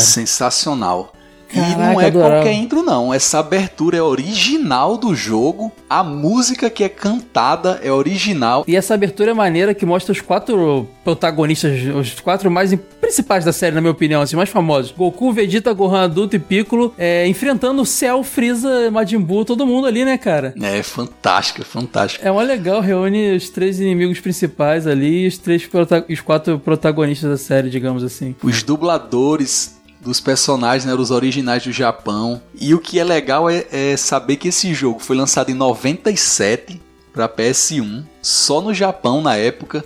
Ou seja, em 97 Dragon Ball GT não tava nem sonhando em passar aqui. Então aí foi spoiler por cima de spoiler. Agora, sabe o que é engraçado? Eu vi algumas capas dele só como Dragon Ball Final Bout e vi algumas como Dragon Ball GT Final Bout. Será que ele foi Isso. distribuído no ocidente sem o GT pra não dar problema? Ah, Em, no- em 97 ele saiu só no Japão, aí tinha um nome, depois ele saiu na Europa com outro nome, e na América, esse jogo só foi sair na América em 2004. Entendi. Então essa versão da Bandai aqui, provavelmente europeia, eles tiraram o GT. Pra, Isso. pra não Porque complicar talvez não muito a tivesse história, né? passado lá ainda. É, pois é. E a tiragem, uma curiosidade é que a tiragem inicial dele no Japão só foi de 10 mil cópias. Só que aí, conforme o Dragon Ball foi se tornando um fenômeno, o jogo foi ganhando novas tiragens e só parou de ser fabricado em 2006 e vendeu mais de milhão. Sabe o que eu achei maneiro quando eu vi esse jogo a primeira vez? Eu peguei, ele tinha capinha, né? Era, era da Players, minha, minha, minha, minha mídia. Hum, da E era o Goku Players. com uniforme, com kimono azul. É, eu- era o Goku com uniforme azul, cara, com kimono azul é, e tal, adulto, né, e tal. E eu falei, caramba, eu nunca vi o Goku de azul, a não ser na série clássica, em alguns, no- nos poucos momentos lá. Fiquei empolgadão vendo, vendo aquela capa e vendo aquela intro. Depois no GT eu entendi por quê, né, cara? E você falou de uma das coisas mais nostálgicas pra mim, que é a capa do jogo. Na locadora do Tadeu, esse jogo era o 22. Aí ele tinha um adesivozinho, tipo aqueles adesivos que você bota preço no supermercado antigo. Branco com a bordinha vermelha, ele era o 22. E eu lembro que ele era o 22 porque o jogo, a capinha, ele não só era a capa do GT não. Era um CD 3 em 1 que tinha Dragon Ball GT, o Dragon Ball Z Legends e aquele Ultimate Battle 22. Aí o Ultimate Battle 22 da escrita ficava bem pertinho da etiqueta do número 22 do CD. Não esqueço nunca disso aí. Você botava o CD e escolhia qual dos Dragon Balls ia jogar. E o que a gente jogava mais era esse GT que Pra galera que tá ouvindo e talvez não conheça, é um jogo de luta com a perspectiva 2D, né? A lá Street Fighter, mas todo o jogo é em 3D, os, os personagens, o cenário, e trazia personagens não só do GT, mas de boa parte da saga Z. Esse, o, o 3D dele era feioso, cara. Era um polígono zoado pra caramba. Era, era no estilo. Era no estilo. É, é, Virtua Fighter, cara. Agora, você falou do Ultimate Battle 22 aí, 22, e, e foi muito nostálgico pra mim, pode ser até uma roubada. Era esse que eu tava confundindo, cara. É esse que tem na tela de seleção quase todos os personagens possíveis, assim. É. Tem, tem até o Mr. Satan pra escolher uma tela de seleção. Caramba, cara. A tela de seleção, os personagens grandões assim, aí você vai passando o cursor por cima e ele vai ficando coloridinho assim, o é, são personagem. preto. Tem até o Goku criança, cara. Tem o, o, Tem. o, o Mr. Satan pra escolher, é mó legal. Esse jogo é- é daqueles que você abre a tela de seleção, você não sabe nem pra onde vai, né? Exatamente. Já o GT, ele começava com poucos personagens, né? Tinha o Goku do GT, Goku pequeno, Trunks do futuro, Vegeta, Majin Buu, Cell. E você ia destravando novos personagens. Era. Não, jogo de luta que destrava personagem é um encanto pra mim. E dentre esses desbloqueáveis tinha o Goku Super Saiyajin 4 que a gente nunca tinha visto aqui. Aí, eu- aí eu, eu tenho uma ressalva. Eu já tinha visto na revista Ultra Jovem. Que mais ela fazia Ah, era show. mostrar isso, né? Era mostrar, já, já lia já. Agora, tem uma curiosidade nesse jogo. Não lembro de ver o Goku criança nesse, no GT, quando ele volta a ser criança, virar Super Saiyajin. Ele virou, Não, né? é exclusivo No daí. jogo tem, cara, o Goku pequenininho Super Saiyajin, É. cara. Muito engraçado. Agora, eu vou usar um termo aqui que o Wade detesta, cara, mas eu vou usar porque eu acho que é pertinente. Envelheceu mal. Ah, ele é péssimo de jogar hoje. Ele é- a jogabilidade é. dele é troncadíssima. Ele é lento, lento que dá uma agonia. Tem hora que o Goku tá voando perto do chão, parece que ele tá rastejando de joelho, assim, sabe? É. É, é bem estranho, cara. Agora, esse, esse Ultimate Battle 22 envelheceu bem pra caramba. Ele é 2Dzão, né? Bonito pra caramba o jogo. É, esse 3D do GT Final Bolt, eu acho que a galera deve ser um dos jogos que tem mais no- nostalgia, principalmente do tempo das locadoras. Só que o jogo é truncado de jogar, os gráficos são assim mais ou menos.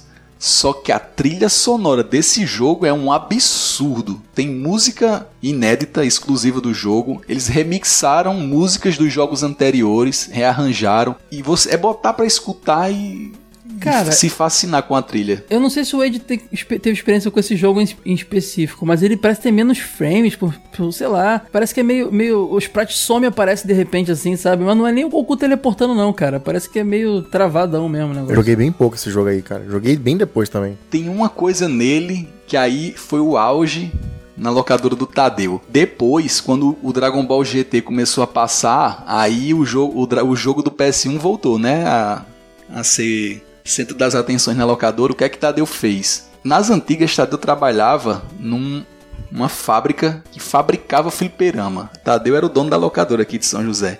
E ele fez uma máquina, botou o PS1 dentro com esse Dragon Ball GT, aí os controlezinhos de arcade e tal, tudo bem direitinho. E era uma loucura. Foi o mais próximo de fliperama, foi quando ele montou essa máquina. Ele botou Vários jogos foram para essa máquina, mas Dragon Ball GT foi febre. E tinha torneio. E uma coisa que eu achava muito massa no torneio é que é assim: esse GT Final Bolt ele tem um modo história, tem modo de treino, tem um modo Buddy, Buddy Up, que é pra você enfrentar outros personagens, ganhar level. E uma coisa legal desse modo é que dá pra você salvar os levels do seu personagem no memory card e levar pra um torneio. E a gente fazia isso. A gente ficava treinando os personagens pra ele ficar forte e no dia do torneio a gente enfrentar os adversários com ele. Era, uma, uma- era fascinante demais. O pessoal devia ficar o dia inteiro jogando pra chegar lá com o boneco upadaço. Tadeu deve ter dinheiro até hoje desse tempo aí que a galera jogava Dragon Ball GT Ô, Final Bolt. Ítalo, lembra que dava pra você jogar com o Goku gorilão e ele culpava a tela inteira? Não, mas só dava pra enfrentar ele, não dava pra jogar com ele, não. Não, sim, eu digo que ele tava na, Ele era chefe, né? Ele tava, ele tava era na, o chefão na- final, jogo. era- nem cabia na E era tela. muito engraçado, porque o teu boneco ficava pequenininho, cara. Mas dava pra jogar com ele sim, cara. Tinha esquema pra jogar com ele. Não, só se for hack. Era, com hack, com... com, com... Um Game Shark Game Sharkzinho, da, da galera. E os especiais, que, que dava aqueles especiais e você podia soltar outro e ficava os dois tentando passar por cima do outro e dava pra defender o golpe, era muito show. Só que hoje, passe longe dele. Não, eu gosto muito desse outro que você lembrou aí, do Ultimate Battle 22 aí, cara. Achei ele mó jogaço. Foi bom lembrar desse aí também. Eu tinha todos esses dois aí no meu case de CDs. Quem tinha um case de CDs? Aquela pastinha lotada, Eu né? tenho até hoje, meu. Não, dá pra ver que você tem, que você... Por isso que eu te sacaneei. Eu tinha esse jogo, mas era a versão da Players, sabe? Ostentando pirataria. Ostentação é quando a gente conseguia comprar aquela pastinha que tinha dois lados, sabe? Tinha, cabia CDs. Ah, Um é, do lado frente e do verso outro, sim. bonitinho. Ah, é, a minha é essa. Como é que É. vocês chamavam isso aí? Case. Chamava Ah, de. muito chique. Aqui era bolsinha. Bolsinha. Chamava de porta-CD. É, pode crer, porta Aqui chamava de bolsinha e. Porque bolsinha a gente chamava os, os Z-Tanks de Mega Man. A gente chamava, ah, vamos pegar a bolsinha aqui. Bom. Ei, chamava de, de Bolsinha. Não, case não. também?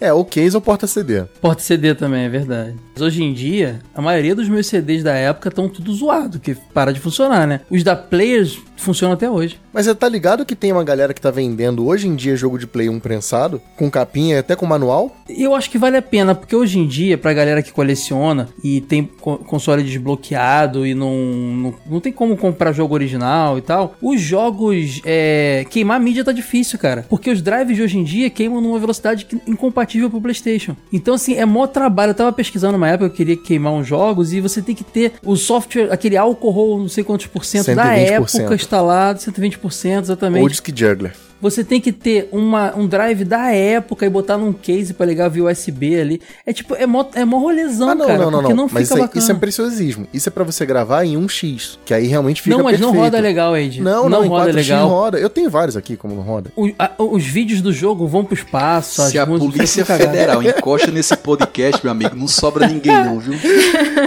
A gente já tem um episódio falando disso de emulação, é preservação. Quem quiser, procura aí nosso episódio de emulação, a gente fala mais disso aí. E explique pro policial que vai bater na sua porta fazer aí. cópia. É, Opa, Dragon Pior Ball. que uma vez eu comprei, até contei nesse episódio, né? Que eu comprei uma revista que falava que a gente vinha na revista um CD com ROMs e emuladores e falava que você podia ter aqueles jogos no computador por 24 horas. Se você tivesse ele por mais de 24 horas, você ia preso. os sites de ROMs falavam isso, Sempre tava lá. tinha em Você, cima pode- um bannerzinho. você tem que baixar e testar em 24 horas, tem que apagar. Maior senão- balela isso aí, aí. Sim estará, aí sim se estará cometendo um crime. Pode Cara, eu crer. ia no clássico Rocks Downloads. Só tem, ba- só tem Rox bandido Down- nesse Download podcast. era, era, era o principal pra mim também. Muito bom, muito bom, bem lembrado. Eu dei, eu dei uma roubada dentro da- do bloco do Ítalo. Agora é a vez Caio, do... você, você só puxou um jogo que já tava dentro do meu. Ele puxou três jogos de uma vez. É, ainda, ainda dentro do bloco do Age, a gente ainda falou da versão de Mega Drive também. Foi uma roubalheira. É por isso que é a vez dele agora, Age. Qual o seu próximo jogo? Cara, agora vocês cortaram muitas opções minhas, então eu vou voltar pra porradaria de Super Nintendo. Que eu vou falar do Dragon Ball Hyper Dimension.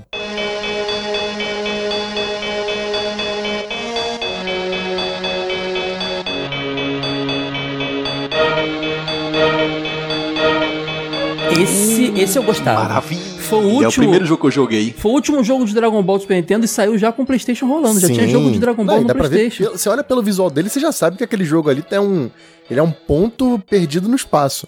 Ele é tipo Street Fighter Alpha 2 de Super Nintendo, sabe? Se, tinha um ou dois jogos do Dragon Ball já. Ah, tinha um jogo de PlayStation, tinha um de Saturn já pra, pra, de Dragon Ball. E aí saiu esse de Super Nintendo perdido ali, que eu acho ele bem bacana, cara. Esse ele jogo pelo foi menos feito tem a pra você, jogabilidade que me cara. agrada mais. Esse- então, a, a, a Bandai olhou assim, pô, Caio não gostou do jogo anterior porque falou que era maluquice Vamos de jogar de fazer longe. um, o Street Fighter do Dragon Ball. Exatamente, é um Street Fighter, mas ele tem um- uns elementos de outros jogos ali, cara. Um lance que eu gostei muito do Mortal Kombat 3 era aquele sistema de que quando você dava um gancho, o personagem mudava de um cenário pro outro. Esse jogo tem isso de mudar tanto pra cima quanto pra lateral. Então, tipo, dificilmente você termina uma luta na mesma arena que você começou. E, cara, isso, era, isso, isso aí já, já era. Já, já tinha me ganho. Fácil, fácil. Você começava no chão, dava um gancho no cara, ele ia parar no céu, você dava outro soco nele, ele ia parar num templo. Cara, muito, muito maneiro. Sem contar que os cenários desse jogo já tiveram um upgrade tanto, né? Eles tinham uns efeitos maneiros. Eu achava muito legal aquele que tem tipo uns trovões no céu, assim. eu achava Sim, aquilo eu muito nem- eu nem bonito. sei, aque- Eu acho que aquilo na minha acusei. É, na minha É na minha cozei. acusei, na- né? na- Quando tá na parte de explodir, né? É, que o planeta tá explodindo. A jogabilidade dele não tem absolutamente nada a ver com o jogo anterior, né? Ele é um negócio mais cadenciado com sistema de combo. Apesar de não ter contador, ele é um jogo que você consegue emendar um golpe no outro tranquilamente. E ele não tem barra de HP e barra de Ki. É tudo uma barra só. Então, se você quer mandar magia, consome teu sangue. E se você para pra encher, enche teu sangue de novo. Então, se for assim uma batalha entre dois caras que manjam muito e que conseguem esquivar de ataques, é- vai demorar séculos ou vai acabar pelo tempo, porque você vai estar sempre enchendo tua energia de volta. Então, é, um- é mais um, um- um aspecto para você entrar naquele sistema de batalha de pressão. Você tem que estar sempre perto combando para não deixar o cara encher a energia dele. Apesar de eu, de eu, me- eu simpatizar mais com o, o estilo dele, mais parecido com Street Fighter, ele ficou muito mais distante do anime, né, cara? Ele, ele, ele parece. ele- sei lá, ele não passa a ideia do anime como o clássico lá, o Butoden, não sei das quantas passa, entendeu? Eu acho, eu concordo contigo. Eu Né? acho que ele, ele é muito mais um jogo de chão. Então ele é aquele jogo que você vai dar voadora. Tipo, o Goku não lutaria ganchinho. daquele jeito, sabe? O Goku não lutaria como ele tá lutando ali. A impressão Sabe, que eu tenho. sabe, sabe que Goku que me lembra? Eu não sei se vocês têm essa sensação. O Goku Super Saiyajin 3 parece que ele luta de um jeito diferente dos outros. Ele tem uma luta assim, mais É, corpo a corpo, ele, um ele dá negócio mais mordida, ele dá uns chutes que são meio. É. Exatamente, é bailarino, verdade. É essa expressão que eu queria usar. É. O Goku é exatamente isso. Nesse jogo ele é assim. Então os golpes do Goku, ele tem um, um C pra trás com chute, que ele dá um chute meio arqueado, assim, estranho. Ele tem um golpe que ele dá uma joelhada de dois hits e joga o personagem pro alto. Parece até aquele, aquela joelhada do Joe Higashi, sabe? Ele tem uns golpes que realmente não tem cara de golpe de Goku. E o jogo inteiro Eles é assim. tentaram deixar um negócio mais Street Fighter mesmo. E É, mais eu acho que era sério, isso. o jogo tem uma, uma cor meio sépia, ele é diferente, ele não é coloridão igual o Dragon Ball, ele parece um jogo envelhecido, né? Sei lá, o traço também é um pouco diferente, nem parece que foi a Akira Toriyama que fez os- as artes desse jogo. Então, mas ele tem uns lances que é realmente parece que é, é, é bem diferente o traço. Você falou agora, não parece tanto do o Toriyama. Lance de paleta de cor, mas também tem um lance dos, dos gráficos, dos sprites deles, são muito mais bem feitos que os outros, mas ao mesmo tempo é muito diferente do que a gente tá, esperava de Dragon Ball, sabe? O Kamehameha, por exemplo, parece que é um efeito 3D, não parece que é um desenho assim cheio de aquele tracejado, como se fosse uma bola de energia. Parece que é um risco É, como colorido. se fosse aquele, aquele efeito do Molden 7. É, é, é uma coisa com transparência. Eu não quero ser chato não, eu reclamei do- dos outros jogos que tem aquele esquema de voar e tal, que é mais igual ao anime, mas também tô reclamando desse porque distanciou muito. Acho que o, o, o perfeição Dragon Ball só chegou hoje em dia mesmo pra mim, cara. Não, você reclama desde que o episódio começou. Você tá detonando ali as listas Mas eu falei que eu não aqui. curtia os jogos de luta de Dragon Ball da época. Acho que essa época aí, desse Hyper Dimension e dos jogos de Playstation, foi quando eu comecei a curtir mais. Mas sabe qual que é o lance? Esses jogos pra mim são muito bons e importantes porque eu jogava muito multiplayer. Uhum. E aí eu acho que o jogo acrescenta. Você jogando com a máquina realmente fica um jogo meio chatinho, cara. Não, mas olha só, mas esse jogo aí é bom legal mesmo, cara. Como jogo de luta, se você desprender de que parece Dragon Ball ou não, é um jogo de luta bacana, bem feito. Da época que ele saiu, já tinha saído muitos jogos pra console de mesa melhores, mas é um, é um jogo competente, é legal. Não, e ele cobre todas as sagas, né? Porque tem Freeza, tem Cell, tem Majin Buu. É. Então ele não fica focado só em algum arco, porque provavelmente o anime já tava, já tava completo e massificado, então eles pegaram o anime inteiro, de ponta a ponta. Tem Vegito, cara. Tem, tem. Tem o Mystic Gohan, tem os personagens assim bem. Tem o Gotenks, Super Saiyajin 3. Exatamente, são os personagens bem inesperados ali no meio. Verdade, muito bom. Bela escolha aí, Di. Bom, agora é a vez da Sora. Pra- Já, nós estamos fechando já a segunda rodada. Vai lá, Sora, qual o seu jogo? O outro jogo que eu escolhi se chama Dragon Ball Daimao Fukatsu.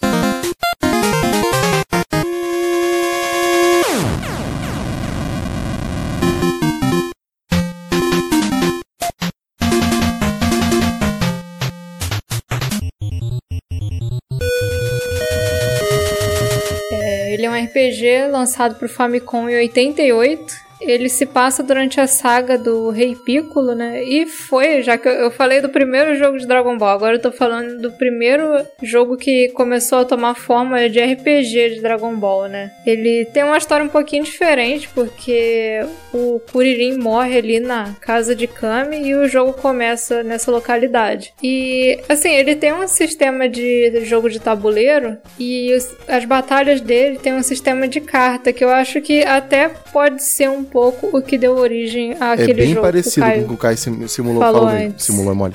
Com o Kai falou. É, você vai, vai passando por um mapa, né? Esse mapa é como se fosse um tabuleiro de jogo pra chegar lá na localidade. O Goku ele vai indo em vários locais fazer tipo umas investigações e cada vez que você para numa casa você sorteia uma carta e dependendo da carta que você tira, é, alguma coisa acontece, né? Por exemplo, se sai o Rei Piccolo você entra num combate. Se sai a carta do Shenlong você recupera a vida ou pode melhorar a- o nível do personagem, né? Ele sobe até o nível 14. Então é uma coisa meio de sorte, assim. Olha só, Sora, só uma coisa. Essa história não é muito diferente, não. O Kuririn realmente morre nessa parte. É, ele anime. morre. Ele morre no período. O Kuririn mo- morre muito, cara. Tanto é que tem um vídeo no YouTube chamado Todas as Mortes de Kuririn. Ele morre muitas vezes na série inteira. É, quem mata É, ele acho que é né? o Tambarim até. É, exatamente. É porque, no caso, Eu lembrava dele morrer no torneio, mas nesse jogo ele não morre no ah, torneio. entendi. Então... É, o, o- o momento e o lugar é outro, né? Pode crer. É, ele morre na casa de Kami, que é onde É, o jogo não, é começa, verdade. entendeu? Por isso que. Ah, é, o Kuririn morre no mangá depois do torneio, não é isso? O torneio acaba e acho que matam ele pra roubar alguma coisa. Não lança assim? É, numa casa também. Cara, eu acho Pode que é. ah, sei lá. Isso aqui, ele toma, ele toma um pisão Não na cabeça. satisfeitos com tanto de morte de Kuririn, eles vão matar Kuririn num jogo também.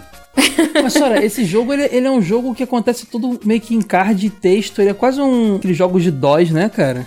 Só que com um pouco mais de imagem. Ele tem um formato de jogo de tabuleiro, como se você é, fosse andando mesmo no tabuleiro, jogando com a sua pecinha. Em cada casa tem o lance do sorteio das cartas. E o combate também é baseado nessas cartas, né? Você tem as cartinhas pra escolher ali, é gerado aleatoriamente.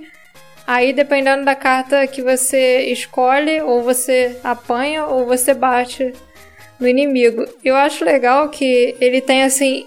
Como ele não tem é, capacidade para fazer umas animações muito detalhadas, tem uns quadrinhos vazios em cima. E quando acontece um ataque ou quando você é atacado, esses quadrinhos vão sendo preenchidos como se fossem quadrinhos de mangá. Isso eu achei bem legal nele. É, é interessante, diferente, né? Porque eles não tiveram como fazer uma animação muito detalhada, então eles fizeram como se os quadrinhos do mangá fossem começando a aparecer, assim. É, eu tô vendo aqui, tem os personagens bonitinhos até. E é um jogo de Famicom, né? Nintendinho. É, é bem a pegada dos jogos de Famicom da época, esse estilo aí Sim, totalmente. Agora, é o lance de jogo que só fica no Japão, né?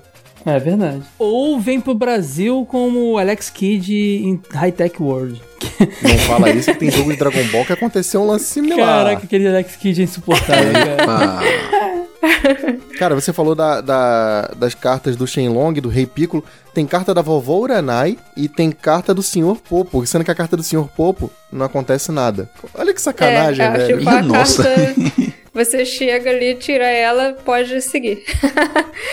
Quando você vai chegando nos objetivos, ainda tem uma partezinha que vira tipo um jogo de aventura, sabe? O Goku vai tentando investigar ali o que tá acontecendo no local, aí você pode falar com os personagens, é, observar, usar itens. Só que essas partes elas são um pouco sacanas também, porque tem umas armadilhas que, tipo, algumas causam dano, mas na pior das hipóteses o Goku ainda morre. Por sorte o jogo tem um sistema de password, então se você anotou, você não sai tanto no prejuízo assim. Eu tô vendo aqui que tem carta de ataque, né? Olha os ataques especiais do Goku dessa época. O ataque de pedra, papel e tesoura, cara, eu não lembrava que o Goku tinha esse tipo de coisa. Tem o Kamehameha, que depois vira Super Kamehameha. Tem o Kamehameha Reverso, que é um negócio que realmente no primeiro Dragon Ball tinha muito, que era usar o Kamehameha pra, tipo, pegar impulso. Olha que coisa bizarra. Aí tem o Hashuken, que é tipo aquele ataque dele físico lá de mil braços. E tem o Zanzoken, que depois vira, tipo, o Double Zanzoken e o triplo. Que era um negócio também que tinha muito no começo do Dragon Ball e depois sumiu. Até essas técnicas engraçadinhas do primeiro Dragon Ball não tem mais, né? Ele é bem raiz, né? Pode crer, pega bastante coisa do anime mesmo, muito legal. Agora tem um jogo de Nintendinho muito legal também, dá pra, dar- pra dar aquela roubadinha ma- marota aqui, que é o Dragon Ball Shenron no Nazo, que é muito divertido. Vocês lembram desse jogo? É plataforminha, cara, de Nintendinho do Dragon Ball, cara, é muito legal. Na verdade, ele tem uma visão meio. meio Esse não é Zelda. aquele que parece tipo um Zeldinha? É, exatamente, é, né? É, mas tem momentos que ele também é side-scrolling dentro de dungeons e tal, assim, de caverna pra enfrentar o chefe. Cara, é um joguinho bonitinho pra caramba. Esse sim de Nintendinho eu curto. Mas você sabe que a curiosidade dele, né? Qual a curiosidade? De que a Bandai queria lançar esse jogo aqui no ocidente antes de Dragon Ball ter sido lançado aqui de qualquer outra forma. Então ela pegou o jogo e renomeou como Dragon Power.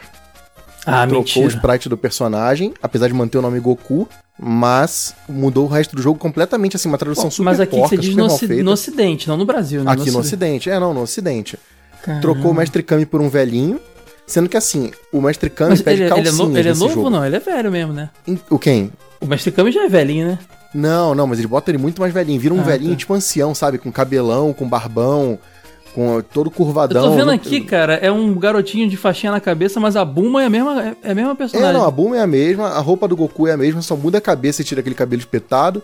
O objetivo deles não é buscar as Dragon Balls, eles vão atrás da Crystal Ball, mas eles usam o radar do dragão pra achar Cara, que eles se é pra deixar a história igual, por que não manteve? Pra gente seria uma coisa Não nova. sei, cara. Tipo, cara, Ó, tem uns negócios bizarros que, assim, quando você abre baú nesse, no jogo original, às vezes aparece calcinha, que é uma piada muito recorrente, né? Piada com sexo, o Toriyama é craque. Aham. Eles trocaram as calcinhas por sanduíches. Só que a- o sanduíche nada mais é do que a calcinha virada ao contrário. Aí eles botaram tipo uns tracinhos assim pra parecer que é um, alguma, sei lá, um recheio do sanduíche.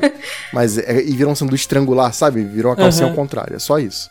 Como se fosse um pão de forma cortado no meio, né? exatamente, é exatamente isso. eu tô vendo aqui o Dragon Power, cara, um gameplay, e apesar de ter mudado tudo isso e tal, o nome do personagem é ainda é Goku. É Goku, o nome do personagem é Goku, que pra gente não fazia diferença. Goku não era nada. Que sem Mas- sentido, que sem sentido essa esses- essas trocas, cara. Cara, e lembra que vocês falaram do Dragon Ball de Game Boy Advance, que as batalhas viravam tipo um jogo de luta? Aham. Foi desse jogo que veio isso. Sim. Porque quando você chega na parte do chefe, ele vira um jogo de luta tipo Eu tô 2D, vendo. Lateral. luta, luta com o Yanti aqui, é, pode. Defeituosíssimo, porque ele tem um lance que normalmente os inimigos usam arma, e essa arma dele fica apontada pra frente. Então, mesmo que você consiga dar uma porrada no chefe, você acaba encostando na arma e toma dano. Então é, é bem difícil de lutar contra chefe. Eu joguei isso aí só com save state, bem zoadinho. Agora, na parte do mapa, é muito cara de Toriyama, cara. Os bichinhos, aqueles aerodáctilos do Toriyama. Tem muita cara de Dragon Ball mesmo. Também é um jogo bem bacana Agora, outro jogo que usa cartinhas também, Sora, no mesmo esquema. Dragon Ball 3 Gokuden também usa cartinhas, cara. Esse esquema de cartinhas não era novidade no jogo do Super Nintendo que eu falei, então. Já fazia tempo. É, tipo, na verdade, o gameplay desse que eu falei, o Fukatsu, foi reutilizado na Gokuden. Na série de jogos Gokuden.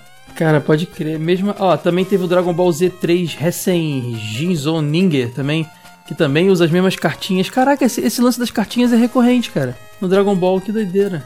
E teve jogo de Famicom saindo depois do lançamento do Super Famicom. Se não me engano, acho que um ou dois jogos saíram quando o Super Nintendo já tinha sido lançado. Bom, acabamos e podemos ir para menções rosas? A gente já não tá nela? Não, pô, a gente tá roubando Pô, tu mesmo. puxou o Dragon Power, eu falei pra burra A aí. gente, tá, a gente tá roubando, cara. então vamos pro próximo bloco.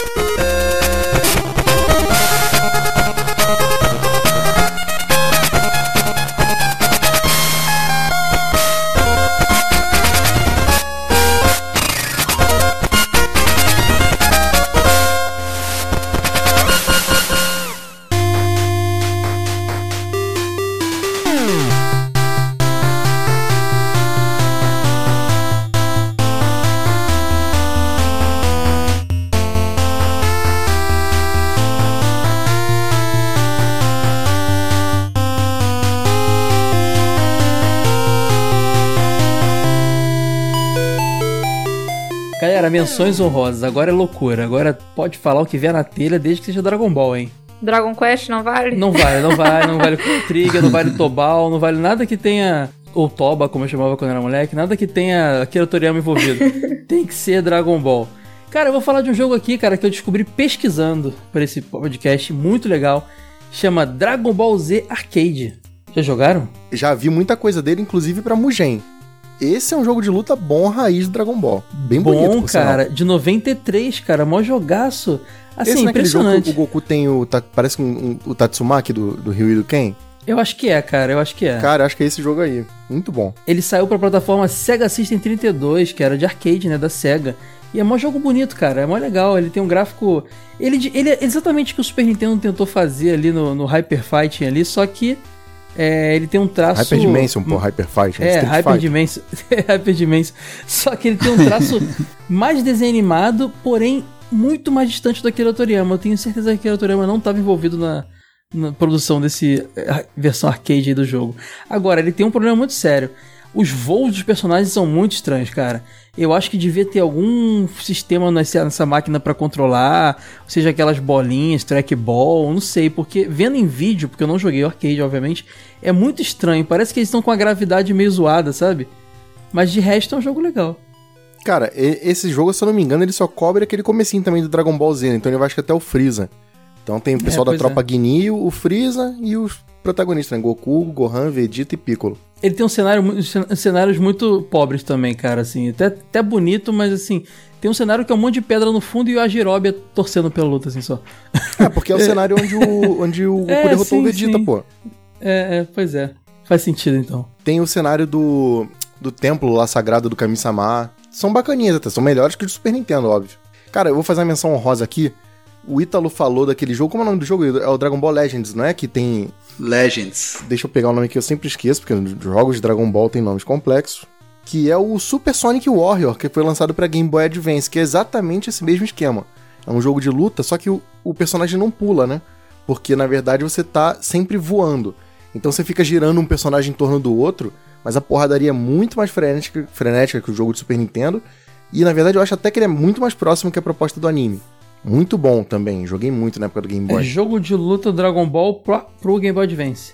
Bom demais, cara. E, e viciante, hein, bicho? Bastante personagens, a Que seleção de massa. personagens é bem grande. Eu não lembro agora a contagem exata, mas é muito maior que os jogos anteriores de Super Nintendo e tudo mais. Muito bom mesmo. Eu tenho duas menções honrosas. Uma tradicional e uma exótica. A tradicional é o Dragon Ball Z Shin Butoden para Sega Saturno. Ele segue o estilo de luta daqueles das versões do Super Nintendo e depois naquele Ultimate Battle 22. Só que ele tem uma coisa en- engraçada que eu acho. Quando você solta um especial, a reação do adversário, o rosto do adversário aparece na tela, tipo assim, ele sorrindo ou ele com medo, assim, um spritezão bem grande. É muito louco, mas é para Saturno, é exclusivo de Saturno e segue a premissa básica daqueles jogos de Dragon Ball, que você se afasta, a tela divide. Só que tem um que é muito engraçado e vale muita jogatina. Dragon Ball Z Idainaru Son Goku Densetsu para PC Engine. E é jogo do Age. Isso é clássico jogo do Age. É um, é, esse jogo aqui eu dedico ele ao senhor Roberto Tasaka, que é fã do Coitado, PC meu pai nem Engine, sabe que é PC pai Engine. do Wade. Ele tá confundindo o Aí- MSX. é MSX. As lutas- Qualquer videogame lutas- underground vai falar que teu pai Qualquer jogou coisa Age. bizarra é meu pai que joga. Sa- Sabe o Pippin, aquele da, da, da Apple? O pai do Age jogou também. Exatamente, meu pai jogou também.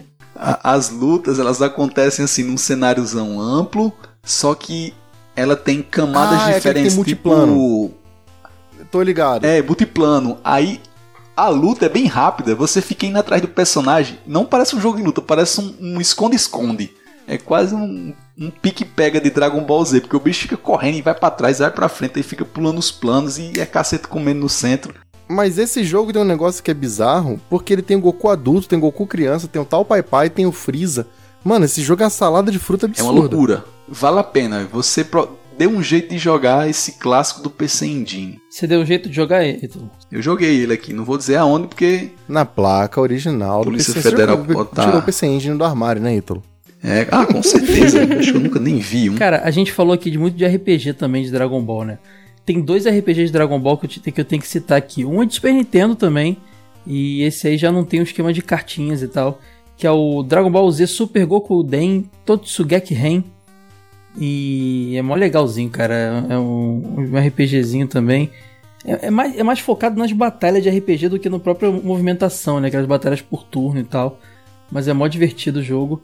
E o outro é um classicão também, que é o Dragon Ball Z The Legacy of Goku do Game Boy Advance, cara, que teve uma, uma continuação também. Esse sim é um JRPG muito bacana de Dragon Ball. Vocês já viram esse? É do primeiro Dragon Ball, só que visto de cima, não é?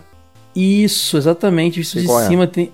É muito divertido, cara. Ele também tem. Ela tem, ele tem a pegada dos JRPGs ali, Golden Sun, os, os- RPGs do Game Boy Advance, sabe? E Tem sprites não- bonitinhos, assim, cenário bem bonitinho, feitinho. cenário exatamente. Super Nintendo não faria esse, esse gráfico aí. Exatamente. E ele não, não tem um esquema de cartas, ele é mais no, no estilo RPG tradicional mesmo. Então, quem quiser jogar um bom RPG também no Game Boy Advance de Dragon Ball, recomendo o Legacy of Goku. A gente chegou a comentar dos Dragon Balls de RPG Maker, né? Que existiram muitos. A gente não pode deixar de mencionar também os Dragon Balls de Mugen, né?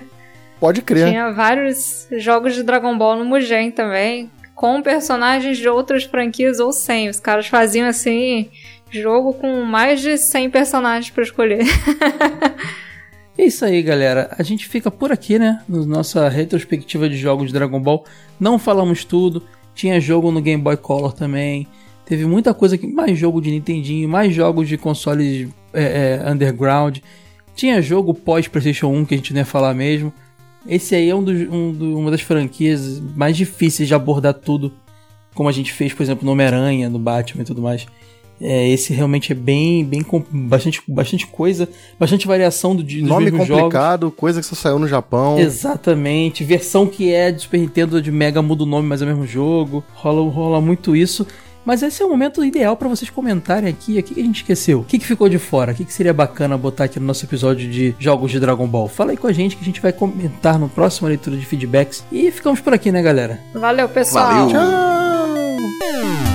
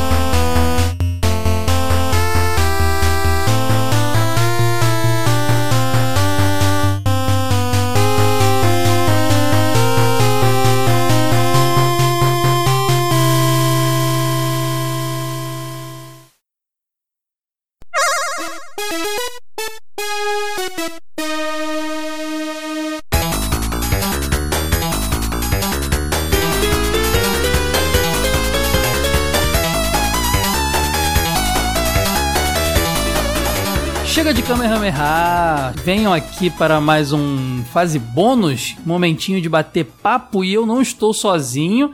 E não estou com o Wade, estou com uma pessoa muito safada, Ítalo Chianca. Seja bem-vindo. Um safado chegando pra acompanhar um traíra. Pensa numa dupla. Olha só, gente, vocês estão vocês estão vendo o Ítalo trabalhando, isso é verdade. Ítalo veio gravar feedbacks. Ítalo, que é o maior preguiçoso da Podosfera, que só quer gravar o que ele quer, tá aqui fazendo feedbacks comigo, cara. O pior é que eu e não tudo posso. graças a vocês, hein? E graças a eles, né? Eu não posso mais dar bobeira, não, porque eu pedi férias depois de dois episódios da rádio. Você tomou meu programa. Eu peço, Mário, você toca Sonic, meu amigo. Eu não posso mais sair de férias, não. Ah, quem ouviu o último Rádio Jogo Velho lá, é, nosso episódio 51 do podcast, de- entendeu a piadinha aí. Bom, aqui é freestyle, Ítalo, é sem, é sem, é sem edição. Acabei de roubar aqui um, o parador do copo no chão. Vamos pra leitura aqui dos comentários. Ah, só uma coisa, hein? Antes de tudo, tenho, tenho que agradecer o pessoal que foi lá no nosso episódio 50, lá de Donkey Kong Country 2, comemorativo de 50 episódios. E o pessoal comentou pra caramba, Ítalo. O pessoal, pô, cara, eu fiquei tão emocionado. Pessoal muito carinhoso. Eu tô emocionado até agora. A gente não tem noção da importância do podcast da gente para as outras pessoas até eles comentarem. Foi a, a semana É inteira a gente comentando entre si, né? Todo mundo emocionado. Cada comentário que chegava era mais emocionante A do gente que o outro. mandava print, né? Um vai lá no chat, manda print. Olha isso aqui que o pessoal tá falando, que legal. Pô, Fica todo bom. mundo louco. Tá aí a dica pra você Ó. Hum. que ouve o podcast. Vocês não têm noção de como emociona a gente receber esse carinho. Ah, é. Manda um comentário de vez em quando. Sabe o que eu gosto? Tem muita gente que pensa que, que é chato. Adoro quando alguém abre um chat comigo no Facebook, no Twitter, no Telegram, no Instagram e vem trocar ideia. Eu fico feliz demais. Às vezes eu não consigo responder na hora, mas eu, eu volto e falo com a pessoa. Ah, é, muito também. feliz. Eu respondo todo mundo, Instagram, Facebook, comentário lá no, no post. Ô Ítalo, só um recadinho pro pessoal, hein? Antes de começar a leitura aqui. Um não, vários recadinhos. Pessoal, siga, para o pessoal seguir a gente nas nossas redes sociais. Tem Facebook, Instagram, Twitter.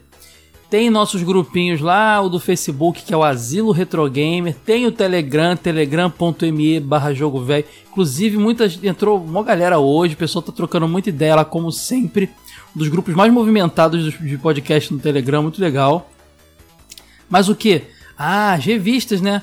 Mais recente que a gente lançou foi a nossa revista especial 2, a revista 2A, que tinha é, Super Mario Bros 3 como matéria de capa.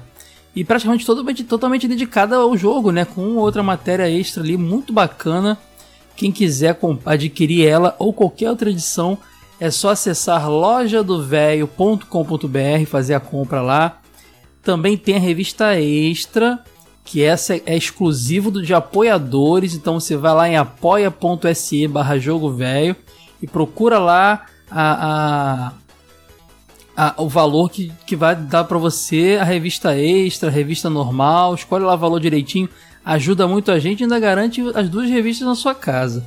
Mas olha Coisa bem os valor, valorizinhos lá para saber.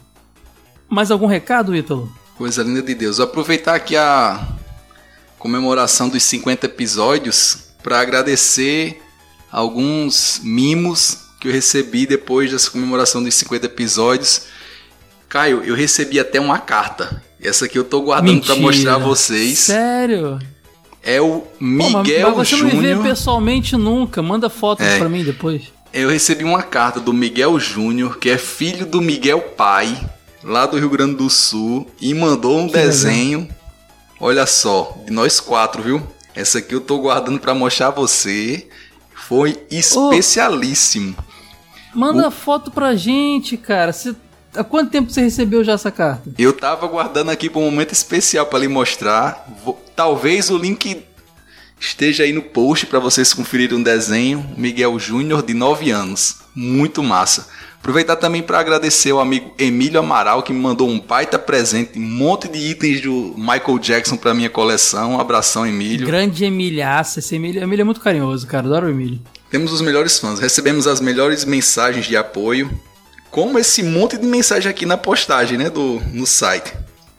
Pois é. Vamos começar a ler então? Vou ler aqui o William Kucharski. Kucharski. Desculpa. Gente, ó, o, o, o, às vezes quando eu erro sobre o nome de vocês, desculpa, gente. Sobrenome estrangeiro, às vezes não sei a pronúncia. Dá, dá aquele crédito aí. Depois manda uma mensagem em inbox lá falando como é que é o certo, que eu tento não errar. William K. é, eu vou começar aqui a ler o, o comentário do William. Ele fala. Parabéns pelo episódio 50. Posso não comentar muito, mas acompanho o jogo velho antes mesmo de vocês terem podcast. Quero deixar minha história sobre Donkey Kong Country 2 marcada no podcast para mostrar para o meu pai, Fábio. Se possível, leia o meu comentário, por favor. William, estamos lendo, William. Depois chama o teu pai para ouvir aí com você. Vamos continuar aqui.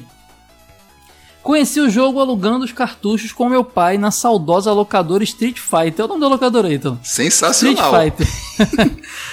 Perto da minha casa. Um dia, cansado de tanto alugar o mesmo cartucho, meu pai pegou a fita emprestada com o nosso vizinho dos fundos. Nesse mesmo tempo, meu tio Xande, abraço pro tio, pro tio Xande, ele que mandou um abraço aqui, comprou um Nintendo 64.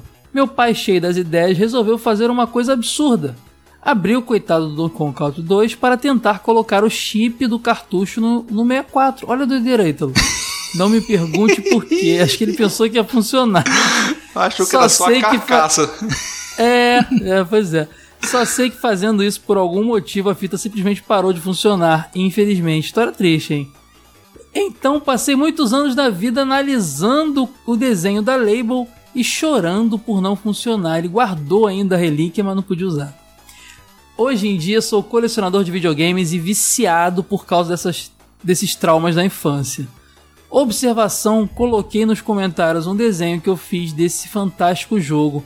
Espero que gostem. E Ítalo, estou pasmo com o desenho do William. O desenho é sensacional. Espetacular, cara. Parece ser todo feito a lápis, mas o, a qualidade de sombreamento, de textura, de proporção, os pelinhos de uma. Cara, é o Didi carregando a Dixie, mas assim, tá mais bonito que os originais. Tá absurdo. E já tinha que ter uma coluna no site pra arte do ouvinte já, porque os caras são imorais. É. Abre lá o chat lá, dá dica pro Age aí. Age, tá ouvindo aí, ó. Se bem que o Age tá trocando ideia com a gente direto, não precisa ficar ouvindo aqui no podcast. Ele não ouve não, acho, sabia? Mas, mas, Oi? Eu acho que ele não ouve, não. Xinga ele aí, seu ele não ouve, não, né? japonês né? traíra. Xinga, xinga ele aí, safado. E, vamos xingar o Wade, cara. Ele não vai ouvir mesmo? Bota um bocado de pia aí, japonês safado, uh... bicho traíra. Não botei não, vai tudo pro ar. Eita Mas então... Abraço pro William, tu desenho incrível. Abraço pro seu pai, pro seu tio, tio Xande aí. E que bom que. Espero que você agora já tenha o seu Donkey Kong Country 2 em casa aí pra chamar de seu. Abração, William. Pô, e tá lido aí o comentário, cara. Espero que tenha feito você feliz. Abraço. E aqui também temos o comentário do Márcio, que botou aqui. Sobre o último episódio do podcast. Como já teve Final Fight e não acabou, então ninguém precisa se preocupar com o de Final Fantasy, que a gente comentou, né? Que o último episódio poderia ser o Final Fantasy. Se bem que dá para resetar a numeração antes do 100, criando um jogo velho 2, só para fugir do episódio com Rista. Apoiadíssimo, Márcio. Mas aí eu acho injusto, eu acho sacanagem. Pô, Márcio, me ajuda nessa, me ajuda nessa campanha aí, cara. Pelo amor de Deus, cara. Mas, Pô, pessoal você não tá... tá sozinho não, Caio, porque tem comentários aí como o do ou é Hamilton ou Hamilton que botou. Pessoal, parabéns pelo episódio 50. Que venham mais 50, 100, 200. E eu segui o conselho do Caio. Ouvi o episódio do Donkey Kong 1 e partiu pro segundo. E foi legal pacas porque eu dei a impressão de ser um episódio só. Bem que você sugeriu, o cara seguiu e deu certo. E botou aqui no final sobre o game. Ouvindo vocês, me toquei que nunca zerei Donkey Kong 2. Uma falha de caráter que preciso consertar o quanto antes. Mas no final ele botou, ó. No mais, parabéns pelo excelente episódio, vida longa ao jogo velho. E além dessa hashtag, tem, várias de hashtags de Rista 100. Todo mundo quer o Rista no episódio 100, Caio. É isso aí, galera. Somos uma legião. Levantemo-nos pa para receber aí Imperador Rista. Hamilton Cabuna aí, ó, meu, meu parceiro aí, cara, quadrinista sensacional. Tá morando, acho que na Irlanda, sal do Brasil. Cabunão, abração para você. E ele falou do do, do lance que a gente comentou, né, Ítalo? Que a gente. Eu, eu, tenho tanto orgulho dos nossos primeiros episódios, que eu acho que eram tão bem feitos, que eu fui reouvir também lá o Donkey Kong Country antes de gravar o 2 e a gente tava lá, as mesmas coisas, mesmo senso de humor. Tudo tá ali, cara. Então se juntar os dois, ouvir um, do, um seguinte do outro, dá a impressão que é o mesmo episódio. Muito legal. Bom, eu vou ler agora um comentário aqui do Michael Evani. Ele diz: Ouvindo aqui o episódio no mesmo dia que recebi as, rev as revistas especial 2A que ganhei de presente por ser apoiador. Aí, galera, Sorte, que apoiador aí. E a extra número 1 que ganhei por sorteio. O que é mó alegria, porque nunca ganhei nada na vida. ai, ai. Donkey Kong Country 2 é mó jogão. Além das jogatinas que eram verdadeiras jornadas junto de um amigo em busca de zerar o jogo, uma das minhas melhores memórias sobre o jogo foi uma vez em que alugamos e, para entender algum, alguns textos, recorremos a um dicionário para traduzir. E esta foi uma das minhas primeiras lembranças associadas ao meu aprendizado de inglês através dos jogos. Gabaritei as questões de inglês em vestibular e no Enem sem ter feito um curso de idioma na vida. Olha aí, Donkey Kong ensinando inglês pra galera. Olha aí, Donkey Kong fazendo as pessoas passarem no Enem. Não, é. videogame em si, né, cara? Videogame é uma, uma escola incrível para as pessoas. Aí ele fala ali, ó, concordo com o comentário do Caio, a química da dupla de protagonistas é a melhor da trilogia. Tanto que a falta do DK, mesmo sendo um personagem igualmente carismático, foi superada pelo brilho da parceria do Didi com a Dixie. Pura verdade. Vou dizer. É verdade. Vou dizer que eu pensava que os Squawks cuspia cocô um, cara. tá comigo nessa. Não faz o menor sentido isso. O jogo não é tão trash assim. Não é aquele Boogerman lá, não. Acho que fazia a relação do tema pirataria, clima tropical, e aí ele bota três pontinhos aí. Será que clima tropical da caganeira? Não entendi. O Ítalo, você aí que tá no. é, é. Eu, se bem que eu tô no Rio também, né? ai, ai. A versão do Age sobre os bichinhos é, substituírem os protagonistas ao invés de transformação é melhor, também acho.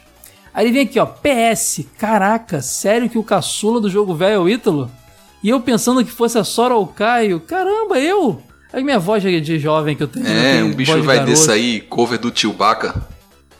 Cover do Chewbacca com a voz do Ash do Pokémon, né? Do É. Tai do Digimon. o Ítalo é um menino, cara. Só tem essa voz aí de E bonito radialista, mas. Vai sonhando. ai, ai. Ele bota um PS2 aqui, ó. A ideia do Ítalo sobre casos de família pode render um bom tema para episódio do podcast, hein? É, eu não lembro de que ideia foi essa que você deu, É Ítalo. porque é uma Novela? bagunça geral na família Donkey Kong. Ninguém sabe quem é o pai, ninguém sabe quem é avô, quem é Ah, filho. verdade. Tem que ser o DNA do ratinho, né? Fazer Tem, já do pensou, ratinho. hein? Um programa especial de DNA só, só pra falar sobre a família DK. Pois é, cara. Aí ele continua, não apenas do- de Donkey Kong, mas outros casos, como a Elisa Masters, que é esposa do Ken e cunhada do Gaio de Street Fighter, etc. Olha aí. É, rola essa E parada o mesmo. PS3, valeia com alegria o PS3 dele. Hashtag Ristar no episódio 100. Já, o povo pede, né? Não dei Ó, o ideia. povo tá usando mais a hashtag do Rista 100 do que o Volta Ítalo quando você saiu do podcast, hein? Tá, Lembra eu, disso? eu tenho que concordar com essa. Ai, ai. Manda ver, Ítalo. Lê mais um aí pra gente. Lá vem mais episódio bacana aqui. Mais um comentário do Marcel Melo Queiroz. Nada melhor que reunir o time de elite do jogo velho para comemorar essa marca histórica de 100 episódios. Parabéns a 50 toda a equipe. 100. Tá- Não, a gente se juntar com o TV de tubo tá quase. Tá tem quase 90 nos e 100. pouco aí. É, Parabéns. Mas, mas jogo velho só ano que vem. Parabéns a toda a equipe. Com certeza vocês estão pelo menos no top 3 de melhores podcasts do Brasil. Olha aí, Caio, aí é pra Ô, louco. emocionar. Que responsa, cara. Meu Deus. Ó, só falta a grande mídia conhecer a gente, hein? Porque a audiência a gente tem que aumentar aí, ó. Ó, vou- já vou deixar no ar aqui, Ítalo, a missão. Que todos os ouvintes. Ouvintes, eu falei igual você, ouvintes. É, você tá andando muito ouvintes- que todos os ouvintes apresentem nosso podcast pra pelo menos uma pessoa. A gente vai dobrar nosso número, ó, ó. É certo isso, hein? Fica a missão aí pra galera. Sensacional, hein? Continua aqui. E um maior reconhecimento é algo que com certeza virá com o tempo. Olha aí, já mandou uma mensagem É, positiva. boa. Porque dedicação e merecimento são coisas que não faltam a vocês. Olha aí, diga se não dá pra emocionar um Verdade. comentário desse. E ele continua Não, aqui é, no finalzinho. Tem que admitir, dedicação é uma coisa que nossa Total. equipe me dá até orgulho, galera. é Verdade. Obrigado, Marcel. DK2 é um dos meus jogos favoritos. Não sei se considero melhor que o primeiro, mesmo assim é diversão e desafio garantidos. Há poucas semanas reuni uns amigos para jogarmos esse clássico e o fator diversão não reduziu em nada, assim como a dificuldade. Impressionante como fases que antigamente a gente passava com facilidade, hoje a gente sofre para conseguir passar. Procurei o vídeo da trilha sonora sendo tocada por uma orquestra e realmente é algo espetacular. Mais uma vez, parabéns e que eu possa continuar com vocês até pelo menos o episódio 1000. Aí sim, hein? Valeu, Vou cansado Marcel. editando aqui? Mas eu, mas eu tô feliz com a ideia. Vai tá, vai tá velhinho de verdade, hein, editando esse episódio é de 1000. verdade. É de verdade, sem dúvida. Marcel, brigadão pelo comentário, cara. Ó, vou ler agora do Marcos Vinícius, hein? Ele fala assim: preciso confessar logo de início que, apesar do fascínio visual que a série Donkey Kong Country sempre me causou, ela não está entre as minhas favoritas da era 16 bits. Olha a polêmica aí, Ítalo. opa. Acredito que os jogos de plataforma que mais me fisgaram nessa geração foram Super Mario World, Mega Man X e Gunstar Heroes, se é que podemos incluir este na lista. Não vejo Tem Rista jogaço, nessa né? lista. Não vê, mas é porque não conhece. Ele não conheceu o Rista. Quando ele conhecer, ele vai botar na lista, eu tenho certeza. Ele vai botar no lugar do Super Mario World, inclusive. Valha minha nossa senhora. nunca, nunca ousei dizer, no entanto, que o jogo não era bom. O primor técnico era muito evidente. Fiquei sabendo de um fato curioso sobre o primeiro game da série que confirma isso pelo, li pelo livro The Ultimate History of Video Games, do Steven L. Kent. Ele fala que no capítulo que aborda o impacto que o jogo teve no ano em que foi lançado, o autor, a partir de entrevistas, revela como as empresas concorrentes que estavam lançando consoles com uma tecnologia mais avançada, como o PS1 e o Sega Saturn, chegaram até a dizer que estavam achavam um golpe baixo e injusto a Nintendo que a Nintendo produzisse um jogo com todos esses recursos no suposto fim da era 16 bits. Olha, injusto é, é concorrência, né, cara? Não tem, pô. Não tem que achar injusto não, vai lá e faz melhor, pô. Como se o Mega Drive não roda? Não, não começa não que tem Rista lindo demais lá, cara. Pô, tem Virtual Racing lá, tem uns joguinhos bonitos, cara. Vem, vem, vem não. Se bem que Virtual Racing é uns polígonos sem vergonha, né? Como Vector. Man é numa pegada bem parecida no Mega, eu Vector achei massa. É, é, é verdade, aí é o Donkey Kong do, do Mega Drive. Conheci o jogo velho há alguns meses por alguns episódios que encontrei por acaso. Olha aí, O, o primeiro. Por, depois me conta melhor, Marcos, esse por acaso você tava andando, caiu na, na tua cabeça? Não, brincadeira. Olha. Deve ter visto no, no agregadorzinho lá do, do- no Spotify, uma coisa assim. Procurou e achou. O primeiro que escutei foi o de Top Gear, começou bem. Já percebi a qualidade do trabalho de vocês assim que comecei a ouvi-lo. Queria parabenizar toda a equipe pelo esforço quase arqueológico de não apenas discutir sobre jogos antigos, mas fazer isso com muita pesquisa, dedicação e carinho. Olha e que digo mais, linda. Marcos, apesar do Ítalo, a gente consegue. Vá, bichinha traíra, hein? Mando abraços geriátricos daqui de Maceió pra cada um de vocês. Até Olha aí. uma próxima. Diz Estamos chegando no isso, Nordeste, cara. viu? Não, é maravilhoso. E, e, cara, eu fico feliz demais com essas palavras, porque a gente realmente tem essa preocupação, Ítalo, com esse lance da, da, da, da pesquisa e de ter um. Ao mesmo, ao mesmo tempo, a gente tenta passar isso de uma forma mais leve, com brincadeira, sem forçar a barra, porque o que o pouco- o pessoal não entende, não sabe, talvez, é que não tem personagem, né, Ítalo? A gente é a gente mesmo, né? Você É, é, safado é. mesmo, cara. Não, você, você é assim mesmo, desse jeito, não é? Não é? Quem é sem futuro aqui na gravação é sem futuro na vida. Exatamente. E a gente tem essa relação muito de amizade, apesar da gente ter se conhecido. Você conhecia já o Wade, a Sora um pouco menos tempo, mas conhecia. Mas a gente se conheceu meio que no início do projeto, mas a afinidade foi instantânea. A gente, pô, se fala toda semana, grava e é demais. E o Ítalo tá lá, lá no Seridó, quase na Guiana Francesa lá. E eu tô aqui no Rio, cara. E mesmo assim a gente tem amizade. O que proporcionaria isso se não um podcast, né, Ítalo? É, não tenho nem explicação pra falar sobre isso. Me emociono demais só de pensar. Marcos, obrigado pelo seu comentário, cara. Abraço aí pra todo mundo do Maceió e valeu, continue aqui com a gente. Vamos seguindo aqui. Vamos aproveitar que é o episódio 50 e vamos ler todo mundo. Tem aqui É, aproveita que hoje vai, hoje vai. Blastose. Ou é blastose ou blastose, não sei. Blastose. Botou aqui. Olá, pessoas. Muito orgulho de ouvir Jogo Velho desde o segundo episódio. Aí tem uma- esse restante da mensagem dele me emociona, que ele botou assim: Obrigado por me fazerem sentir bem. Vocês são verdadeiros heróis. Olha que coisa bonita, Caio. Cara, que eu não sei o que, que- o que, que te aflige, Blastose. Eu não sei o que que passa pra você não se sentir bem. Mas de saber que a gente tá contribuindo pro, pra você se sentir melhor é, é ao mesmo tempo assustador. Porque a gente não tem tamanho da dimensão disso, cara. Só quando vocês falam. E gratificante e demais, assim. A vontade é estar com vocês aí todos na mesa de um bar aí. Quem sabe um dia a gente consegue fazer um encontrão em cada cidade, do, do- cada estado do Brasil, hein, cara? Ia ser demais, hein? Reunindo a galera. assim, Fantástico. pô, Todo mundo sonho, aqui no Rio Grande todo do. Norte. Tomando banho de mar. Rio Grande do Norte vai ter muita gente, mas no Seridó acho que só vai você, cara. Não, mentira. Teus amigos curtem, né, cara? Pode tem naquele dia que vocês me despediram ao vivo, foi uma comoção geral na cidade. Não, agora tá, ele tá efetivado de novo, galera. Foi pedir Olha. emprego de volta, a gente cedeu aí, ó. Olha aí, cara, nessa mesma pegada tem um comentário aqui do Pietro. Esse também chega o coração dispara aqui. Parabéns pelo episódio 50. Eu geralmente não comento muito e nem sou tão ativo assim no grupo do Telegram, mas eu tenho vocês no meu coração. Vocês foram minha companhia em alguns dos piores momentos da minha vida, me trazendo Ô, alento louco. e me divertindo ao mesmo tempo. Vocês são incríveis. Olha aí, olha Nossa, que e, e eu vou te mensagem. falar, Ítalo. Eu, a gente conhece o Pietro, você não, porque você não tava lá. Na BGS, sem ser essa agora de 2019, a de 2018, a gente fez um encontro lá na Liberdade. Ele foi lá dar um abraço na gente. Caramba. Tava, eu, e- ele, pô, eu e ele conhecemos ele. Temos fotos com o Pietro. Pietro é um cara sensacional. Tá no grupo do Telegram. A gente troca muita ideia.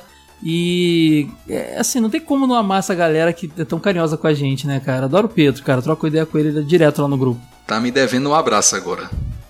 Tá devendo. Aí ele continua ali, né? Continua, Você vai continuar lendo. Sobre Donkey Kong 2, eu tive a mesma experiência da maioria. Joguei muito 2 alugando na finada locadora Cristal e quando fui Belo jogar nome. um, eu estranhei muito.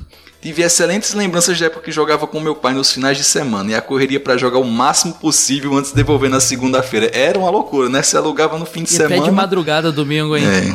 Jogando. E por fim botou, obrigado por mais um episódio maravilhoso, que venham 300, 500 episódios. Poxa, cara, tomara também. Tô nesse, nesse gás. Enquanto eu tiver gás, vai sair. Vamos ver até onde vai sair. Se um dia eu sair do, do podcast, se eu cansar, eu vou decidir quem vai, vai assumir meu posto. Quem vocês acham que deveria ser o novo host do jogo velho? Bota na Eide, hashtag aí. Ítalo ou Sora? Ítalo host, bota Aid host ou Sora host. Se for meu, Se a gente vai falar só host, Nintendo. Se o Ítalo for host, vai ter só Nintendo e quando o Corinthians classificar pra Libertadores, não tem podcast. Vai sabem, passar um mês sem episódio novo. né? Pois é, então pensa bem aí. Se a Sora for host, só vai ter terror. Se o Wade for host, ele vai. Só ele vai, ter jogo de MSX. Vai ser o fim Não, do jogo e velho. pior, vai, vai, só vai diagramar, vai diagramar, ele vai fazer um podcast em texto. Uma revista lá. Ele vai escrever o um podcast e botar aquele leitor do Google. Sora disse. Sora disse tal coisa. Aí bota um, uma diagramação bonita. Ítalo disse Ai. tal coisa. Ai, meu Eu Deus. não sei o que é o pior. Se ele ouvisse, ele vai ficar muito irritado com a gente. Ele mas não a graça ouve, é não. essa. Certeza que ele não ouve. Ele não ouve, não ouve, ele não prestigia o próprio trabalho. O Ed é safado demais. Bom, vou ler aqui o um comentário do Edu BFR, que tá aqui com o avatar do Botafogo, mas eu vou, vou relevar isso aí. Esse é sofredor. Olá, velho. Esse é sofredor. Olá, velho. Só não é mais sofredor aqui no Rio do que, que é tricolor aí. Fluminense tá quase caindo. Desculpa aí, gente. Já pode ter caído no momento da. Esse episódio pode ter caído. eu, vou, eu vou acabar rápido aqui que hoje tem Vasco e Grêmio, hein? Vou correr pra assistir o jogo. Já tô datando aqui o episódio, ó. Olá, velhos. Primeira vez comentando aqui. Queria dizer que adoro a sintonia de vocês e isso ficou claro nesse podcast com os quatro clássicos. Vocês são minhas companhias de madrugada pós pois trabalho com plantão e quase sempre preciso ficar acordado na madrugada. Essa é a galera da madrugada. Ó, tem muito, muita gente da madruga que ouve o podcast, cara. Pessoal que trabalha, madruga geralmente é, é mais paradona, né? Tem mais os momentos. E essa galera tem os podcasts como companheiros, cara. Eu sei que eu tenho vários amigos que trabalham madrugada e falam isso. O jogo velho TV de tubo, ele usou as, as, as abreviações que eu uso lá no grupo, JV e TVT, maneiro me salvam.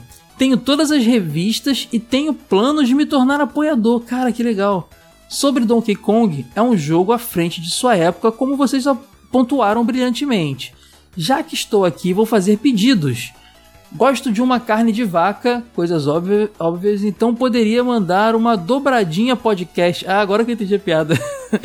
dobradinha. Como é que chama dobradinha no, no, no, no Seridó?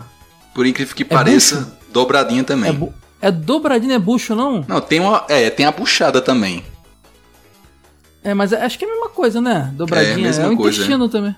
Dobradinha. Tu gosta de dobradinha, Ítalo? Não como nem se o cabo der em mim. Ah, meu Deus do céu. Não tem... Esse menino aí é leite com pera, gente. Vamos voltar aqui.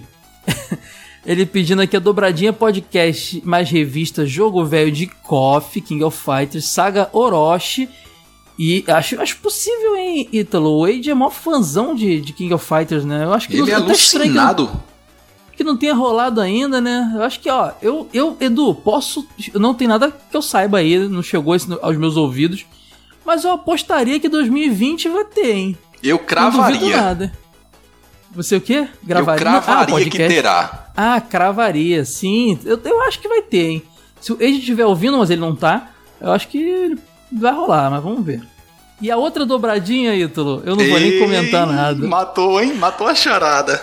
Pokémon. Cara, olha só, eu não posso falar nada. Só aguardem e confiem.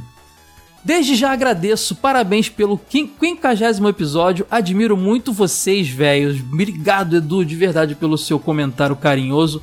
Eu vou até relevar que você é botafoguense, cara. e vamos lá, continua aqui com a gente, cara. Abração. Temos mais alguns comentários aqui pra gente já ir finalizando. Tem o comentário do Adnan que botou: Fala amigos e parabéns pelo episódio 50. Que venham muitos. Faz tempo que não comenta aqui, mas estou sempre ouvindo vocês. Um abração, Adnan.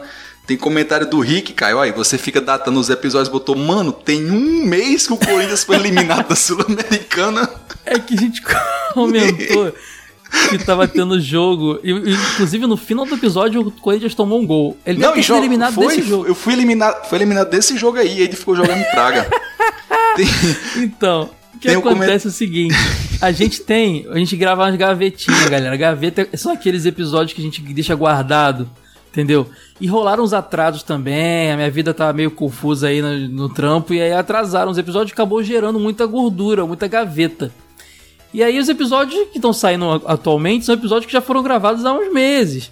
Então, para você ver, Ítalo, eu vou revelar aqui, ó, esse episódio do que o pessoal tá, acabou de ouvir do Dragon Ball, jogos do Dragon Ball, o Wade tem uma hora que fala assim, gente, vamos acabar logo, quero assistir a Evo. A Olha Evo aí. foi em agosto, cara. Tá quase na próxima saiu, Evo.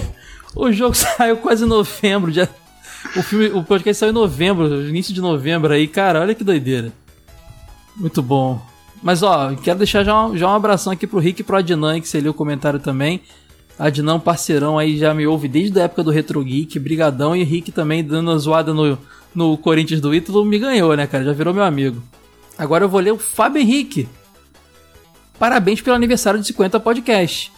Tô voltando aos comentários, mas nunca deixei de ouvir vocês e, de, e dar alguns tapinhas no Telegram. Ah, ele vira, troca ideia lá direto. Agora, falando sobre Donkey Kong Country 2, ele não é meu favorito da série, mas gosto bastante. Nunca tive problemas com ele ou histórias tristes de não conseguir salvar no cartucho, mas todos esses problemas eu tive com o DK1. Por isso acabou me marcando mais. Ah, o sofrimento marcou ele mais? É, a pessoa guarda mais na memória as coisas sofridas, né, Ítalo? Momentos ruins, É. né? No aguardo do DK3, apenas dos, apesar dos exageros, esse é meu favorito. Abração, Fábio, e vai rolar o 3, né? Chegamos até aqui, vamos terminar, né? Não dá pra deixar pra trás aí. Quem sabe até lá o, Wii- o Nintendo Wii não fica velho, a gente faz o Donkey Kong Country Returns também. Pode ser. Já pensou? Foi até episódio 1000. Ah, no mil dá pra falar até de PS4 se bobear, hein? Vou ler mais um aqui então, hein? Do Jason Min Hong. Jason Min Hong lá do podcast Jogando Casualmente. Gravei com eles recentemente, não sei se já foi ao ar, mas fica ligado no podcast dele que é bem bacana. Ele comenta aqui, grande episódio, galera. Um dos melhores jogos de Super Nintendo e da vida. Só perde para Donkey Kong Country 1, porque, como vocês mencionaram no podcast, eu só tive esse insight agora. Apenas no primeiro jogo é que tem o Donkey Kong, de fato, jogável. As pessoas não percebem, nem eu percebi. Os outros dois só levam o nome dele. O segundo jogo pra mim é marcante por causa do tema pirata, coisa que adoro. As músicas então nem se fala, extremamente imersivas e, e te dão a sensação de aventura. Joguei DKC2 até dizer chega quando era criança. Ah, assim como o Ítalo, minha fita não salvava, então eu joguei várias vezes até um certo ponto e parei. Cara, esse problema era bem comum, né, Ítalo? Mó Não galera é? comenta isso. Olha aí, é bom saber. Caramba. Aliás, legal encontrar o Caio na BGS. Pode crer, troquei ideia lá rápida com o Jason. Na próxima a gente bate mais papo. Grande homem, literalmente. Totalmente espantado. Ítalo, você não me conhece pessoalmente, cara.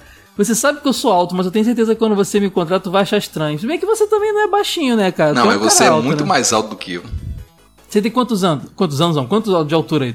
1,84. Pô, 84 é alto, cara. Eu tenho 1,94. Eu tenho exatamente 10 centímetros a mais que você. Mas não sei se faz tanta diferença assim. né? Faz sim. O que faz mais diferença ainda é ele, que tem 55 quilos a mais do que eu. Ele continua aqui, ó. Pena que não deu pra gente conversar muito, é verdade, infelizmente. Mas fico aí na ansiedade da participação do senhor no nosso podcast. E engraçado que quando ele comentou isso, não tinha rolado a gravação ainda. Já gravei lá com eles. Não sei quando vai sair. Então pode ser que o pessoal, quando estiver ouvindo aqui, então procura lá minha participação no Jogando Casualmente. Aí ele bota do Wade também, se não for pedir muito. Aí eu tenho que comentar Eu tenho um comentário gente não- também pra comentar pra vocês comentário dele. que, que você Hasht- respondeu embaixo dele aqui, ó. Hashtag- Obrigadão pelo carinho. Traíra. Aí ele botou, Jason, valeu mesmo. Sorry, eu ficamos de fora do convite pra participar do podcast. Rapaz, trairou conosco. Abração. Ah, Foi tirar satisfação no, no, no comentário, cara. Foi? Tem quatro. Ele convida dois, ele tá esperando o quê? Que os outros dois de fora mandem Ele um tá abraço pra convidando. ele. Se bem que se chama Sora completa, se, se ele chama Sora, ele ia chamar os três melhores do podcast. Entendeu? Aí tirou a cota do café com leite. O mais É, aí novinho no, que vem no que- outro que vem- episódio, ele não ia me convidar e eu nem gravaria aqui mais. Eu vou Ai, lá pra vai aquele nada. podcast famoso que tá querendo que eu participe lá. Ele, aí, o Ítalo Cisma, galera, que tem um podcast famoso querendo que ele entre pra equipe lá. Digam aí qual podcast famoso é esse que tá querendo o passe do Ítalo aí. Me digam aí. Já Eu acho tem é um mentira. conterrâneo meu lá, viu? Eu só seria mais um. Ah, é? então, então tá bom. Ó, eu vou ler um comentário agora do Hugo Fleury. E eu tô falando Fleury porque ele puxou minha orelha, que eu li um comentário dele lá no episódio do TV de tubo de filme, é, filmes baseados em jogos. E eu, eu li Fleury, e aí ele me deu puxão de orelha. Então, Hugo, tá puxado a orelha, eu não errei de novo, ó. Ele comenta: E aí, pessoal, beleza, seus velhos?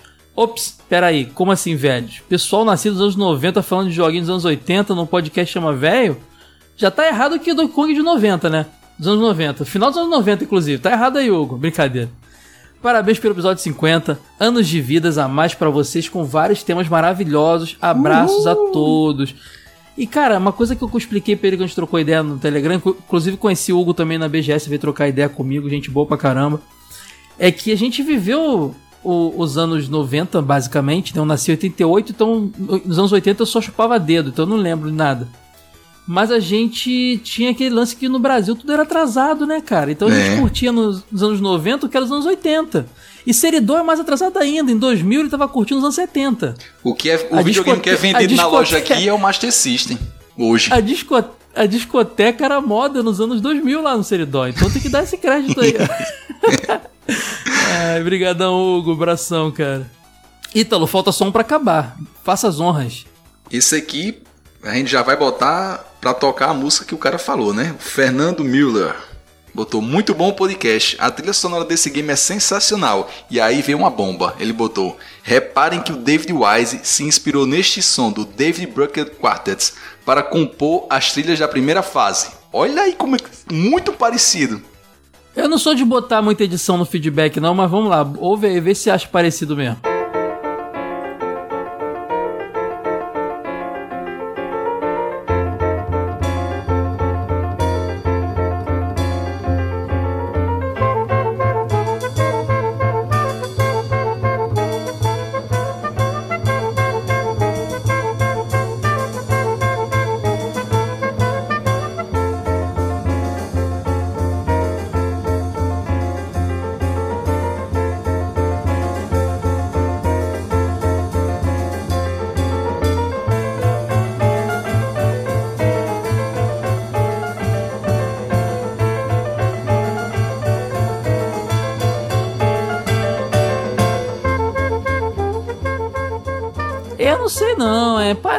Pouquinho. Você, você achou parecido, Ítalo? Eu achei parecido. Fica aí pra Fica vocês comentarem. aí, É ó. parecido ou não é?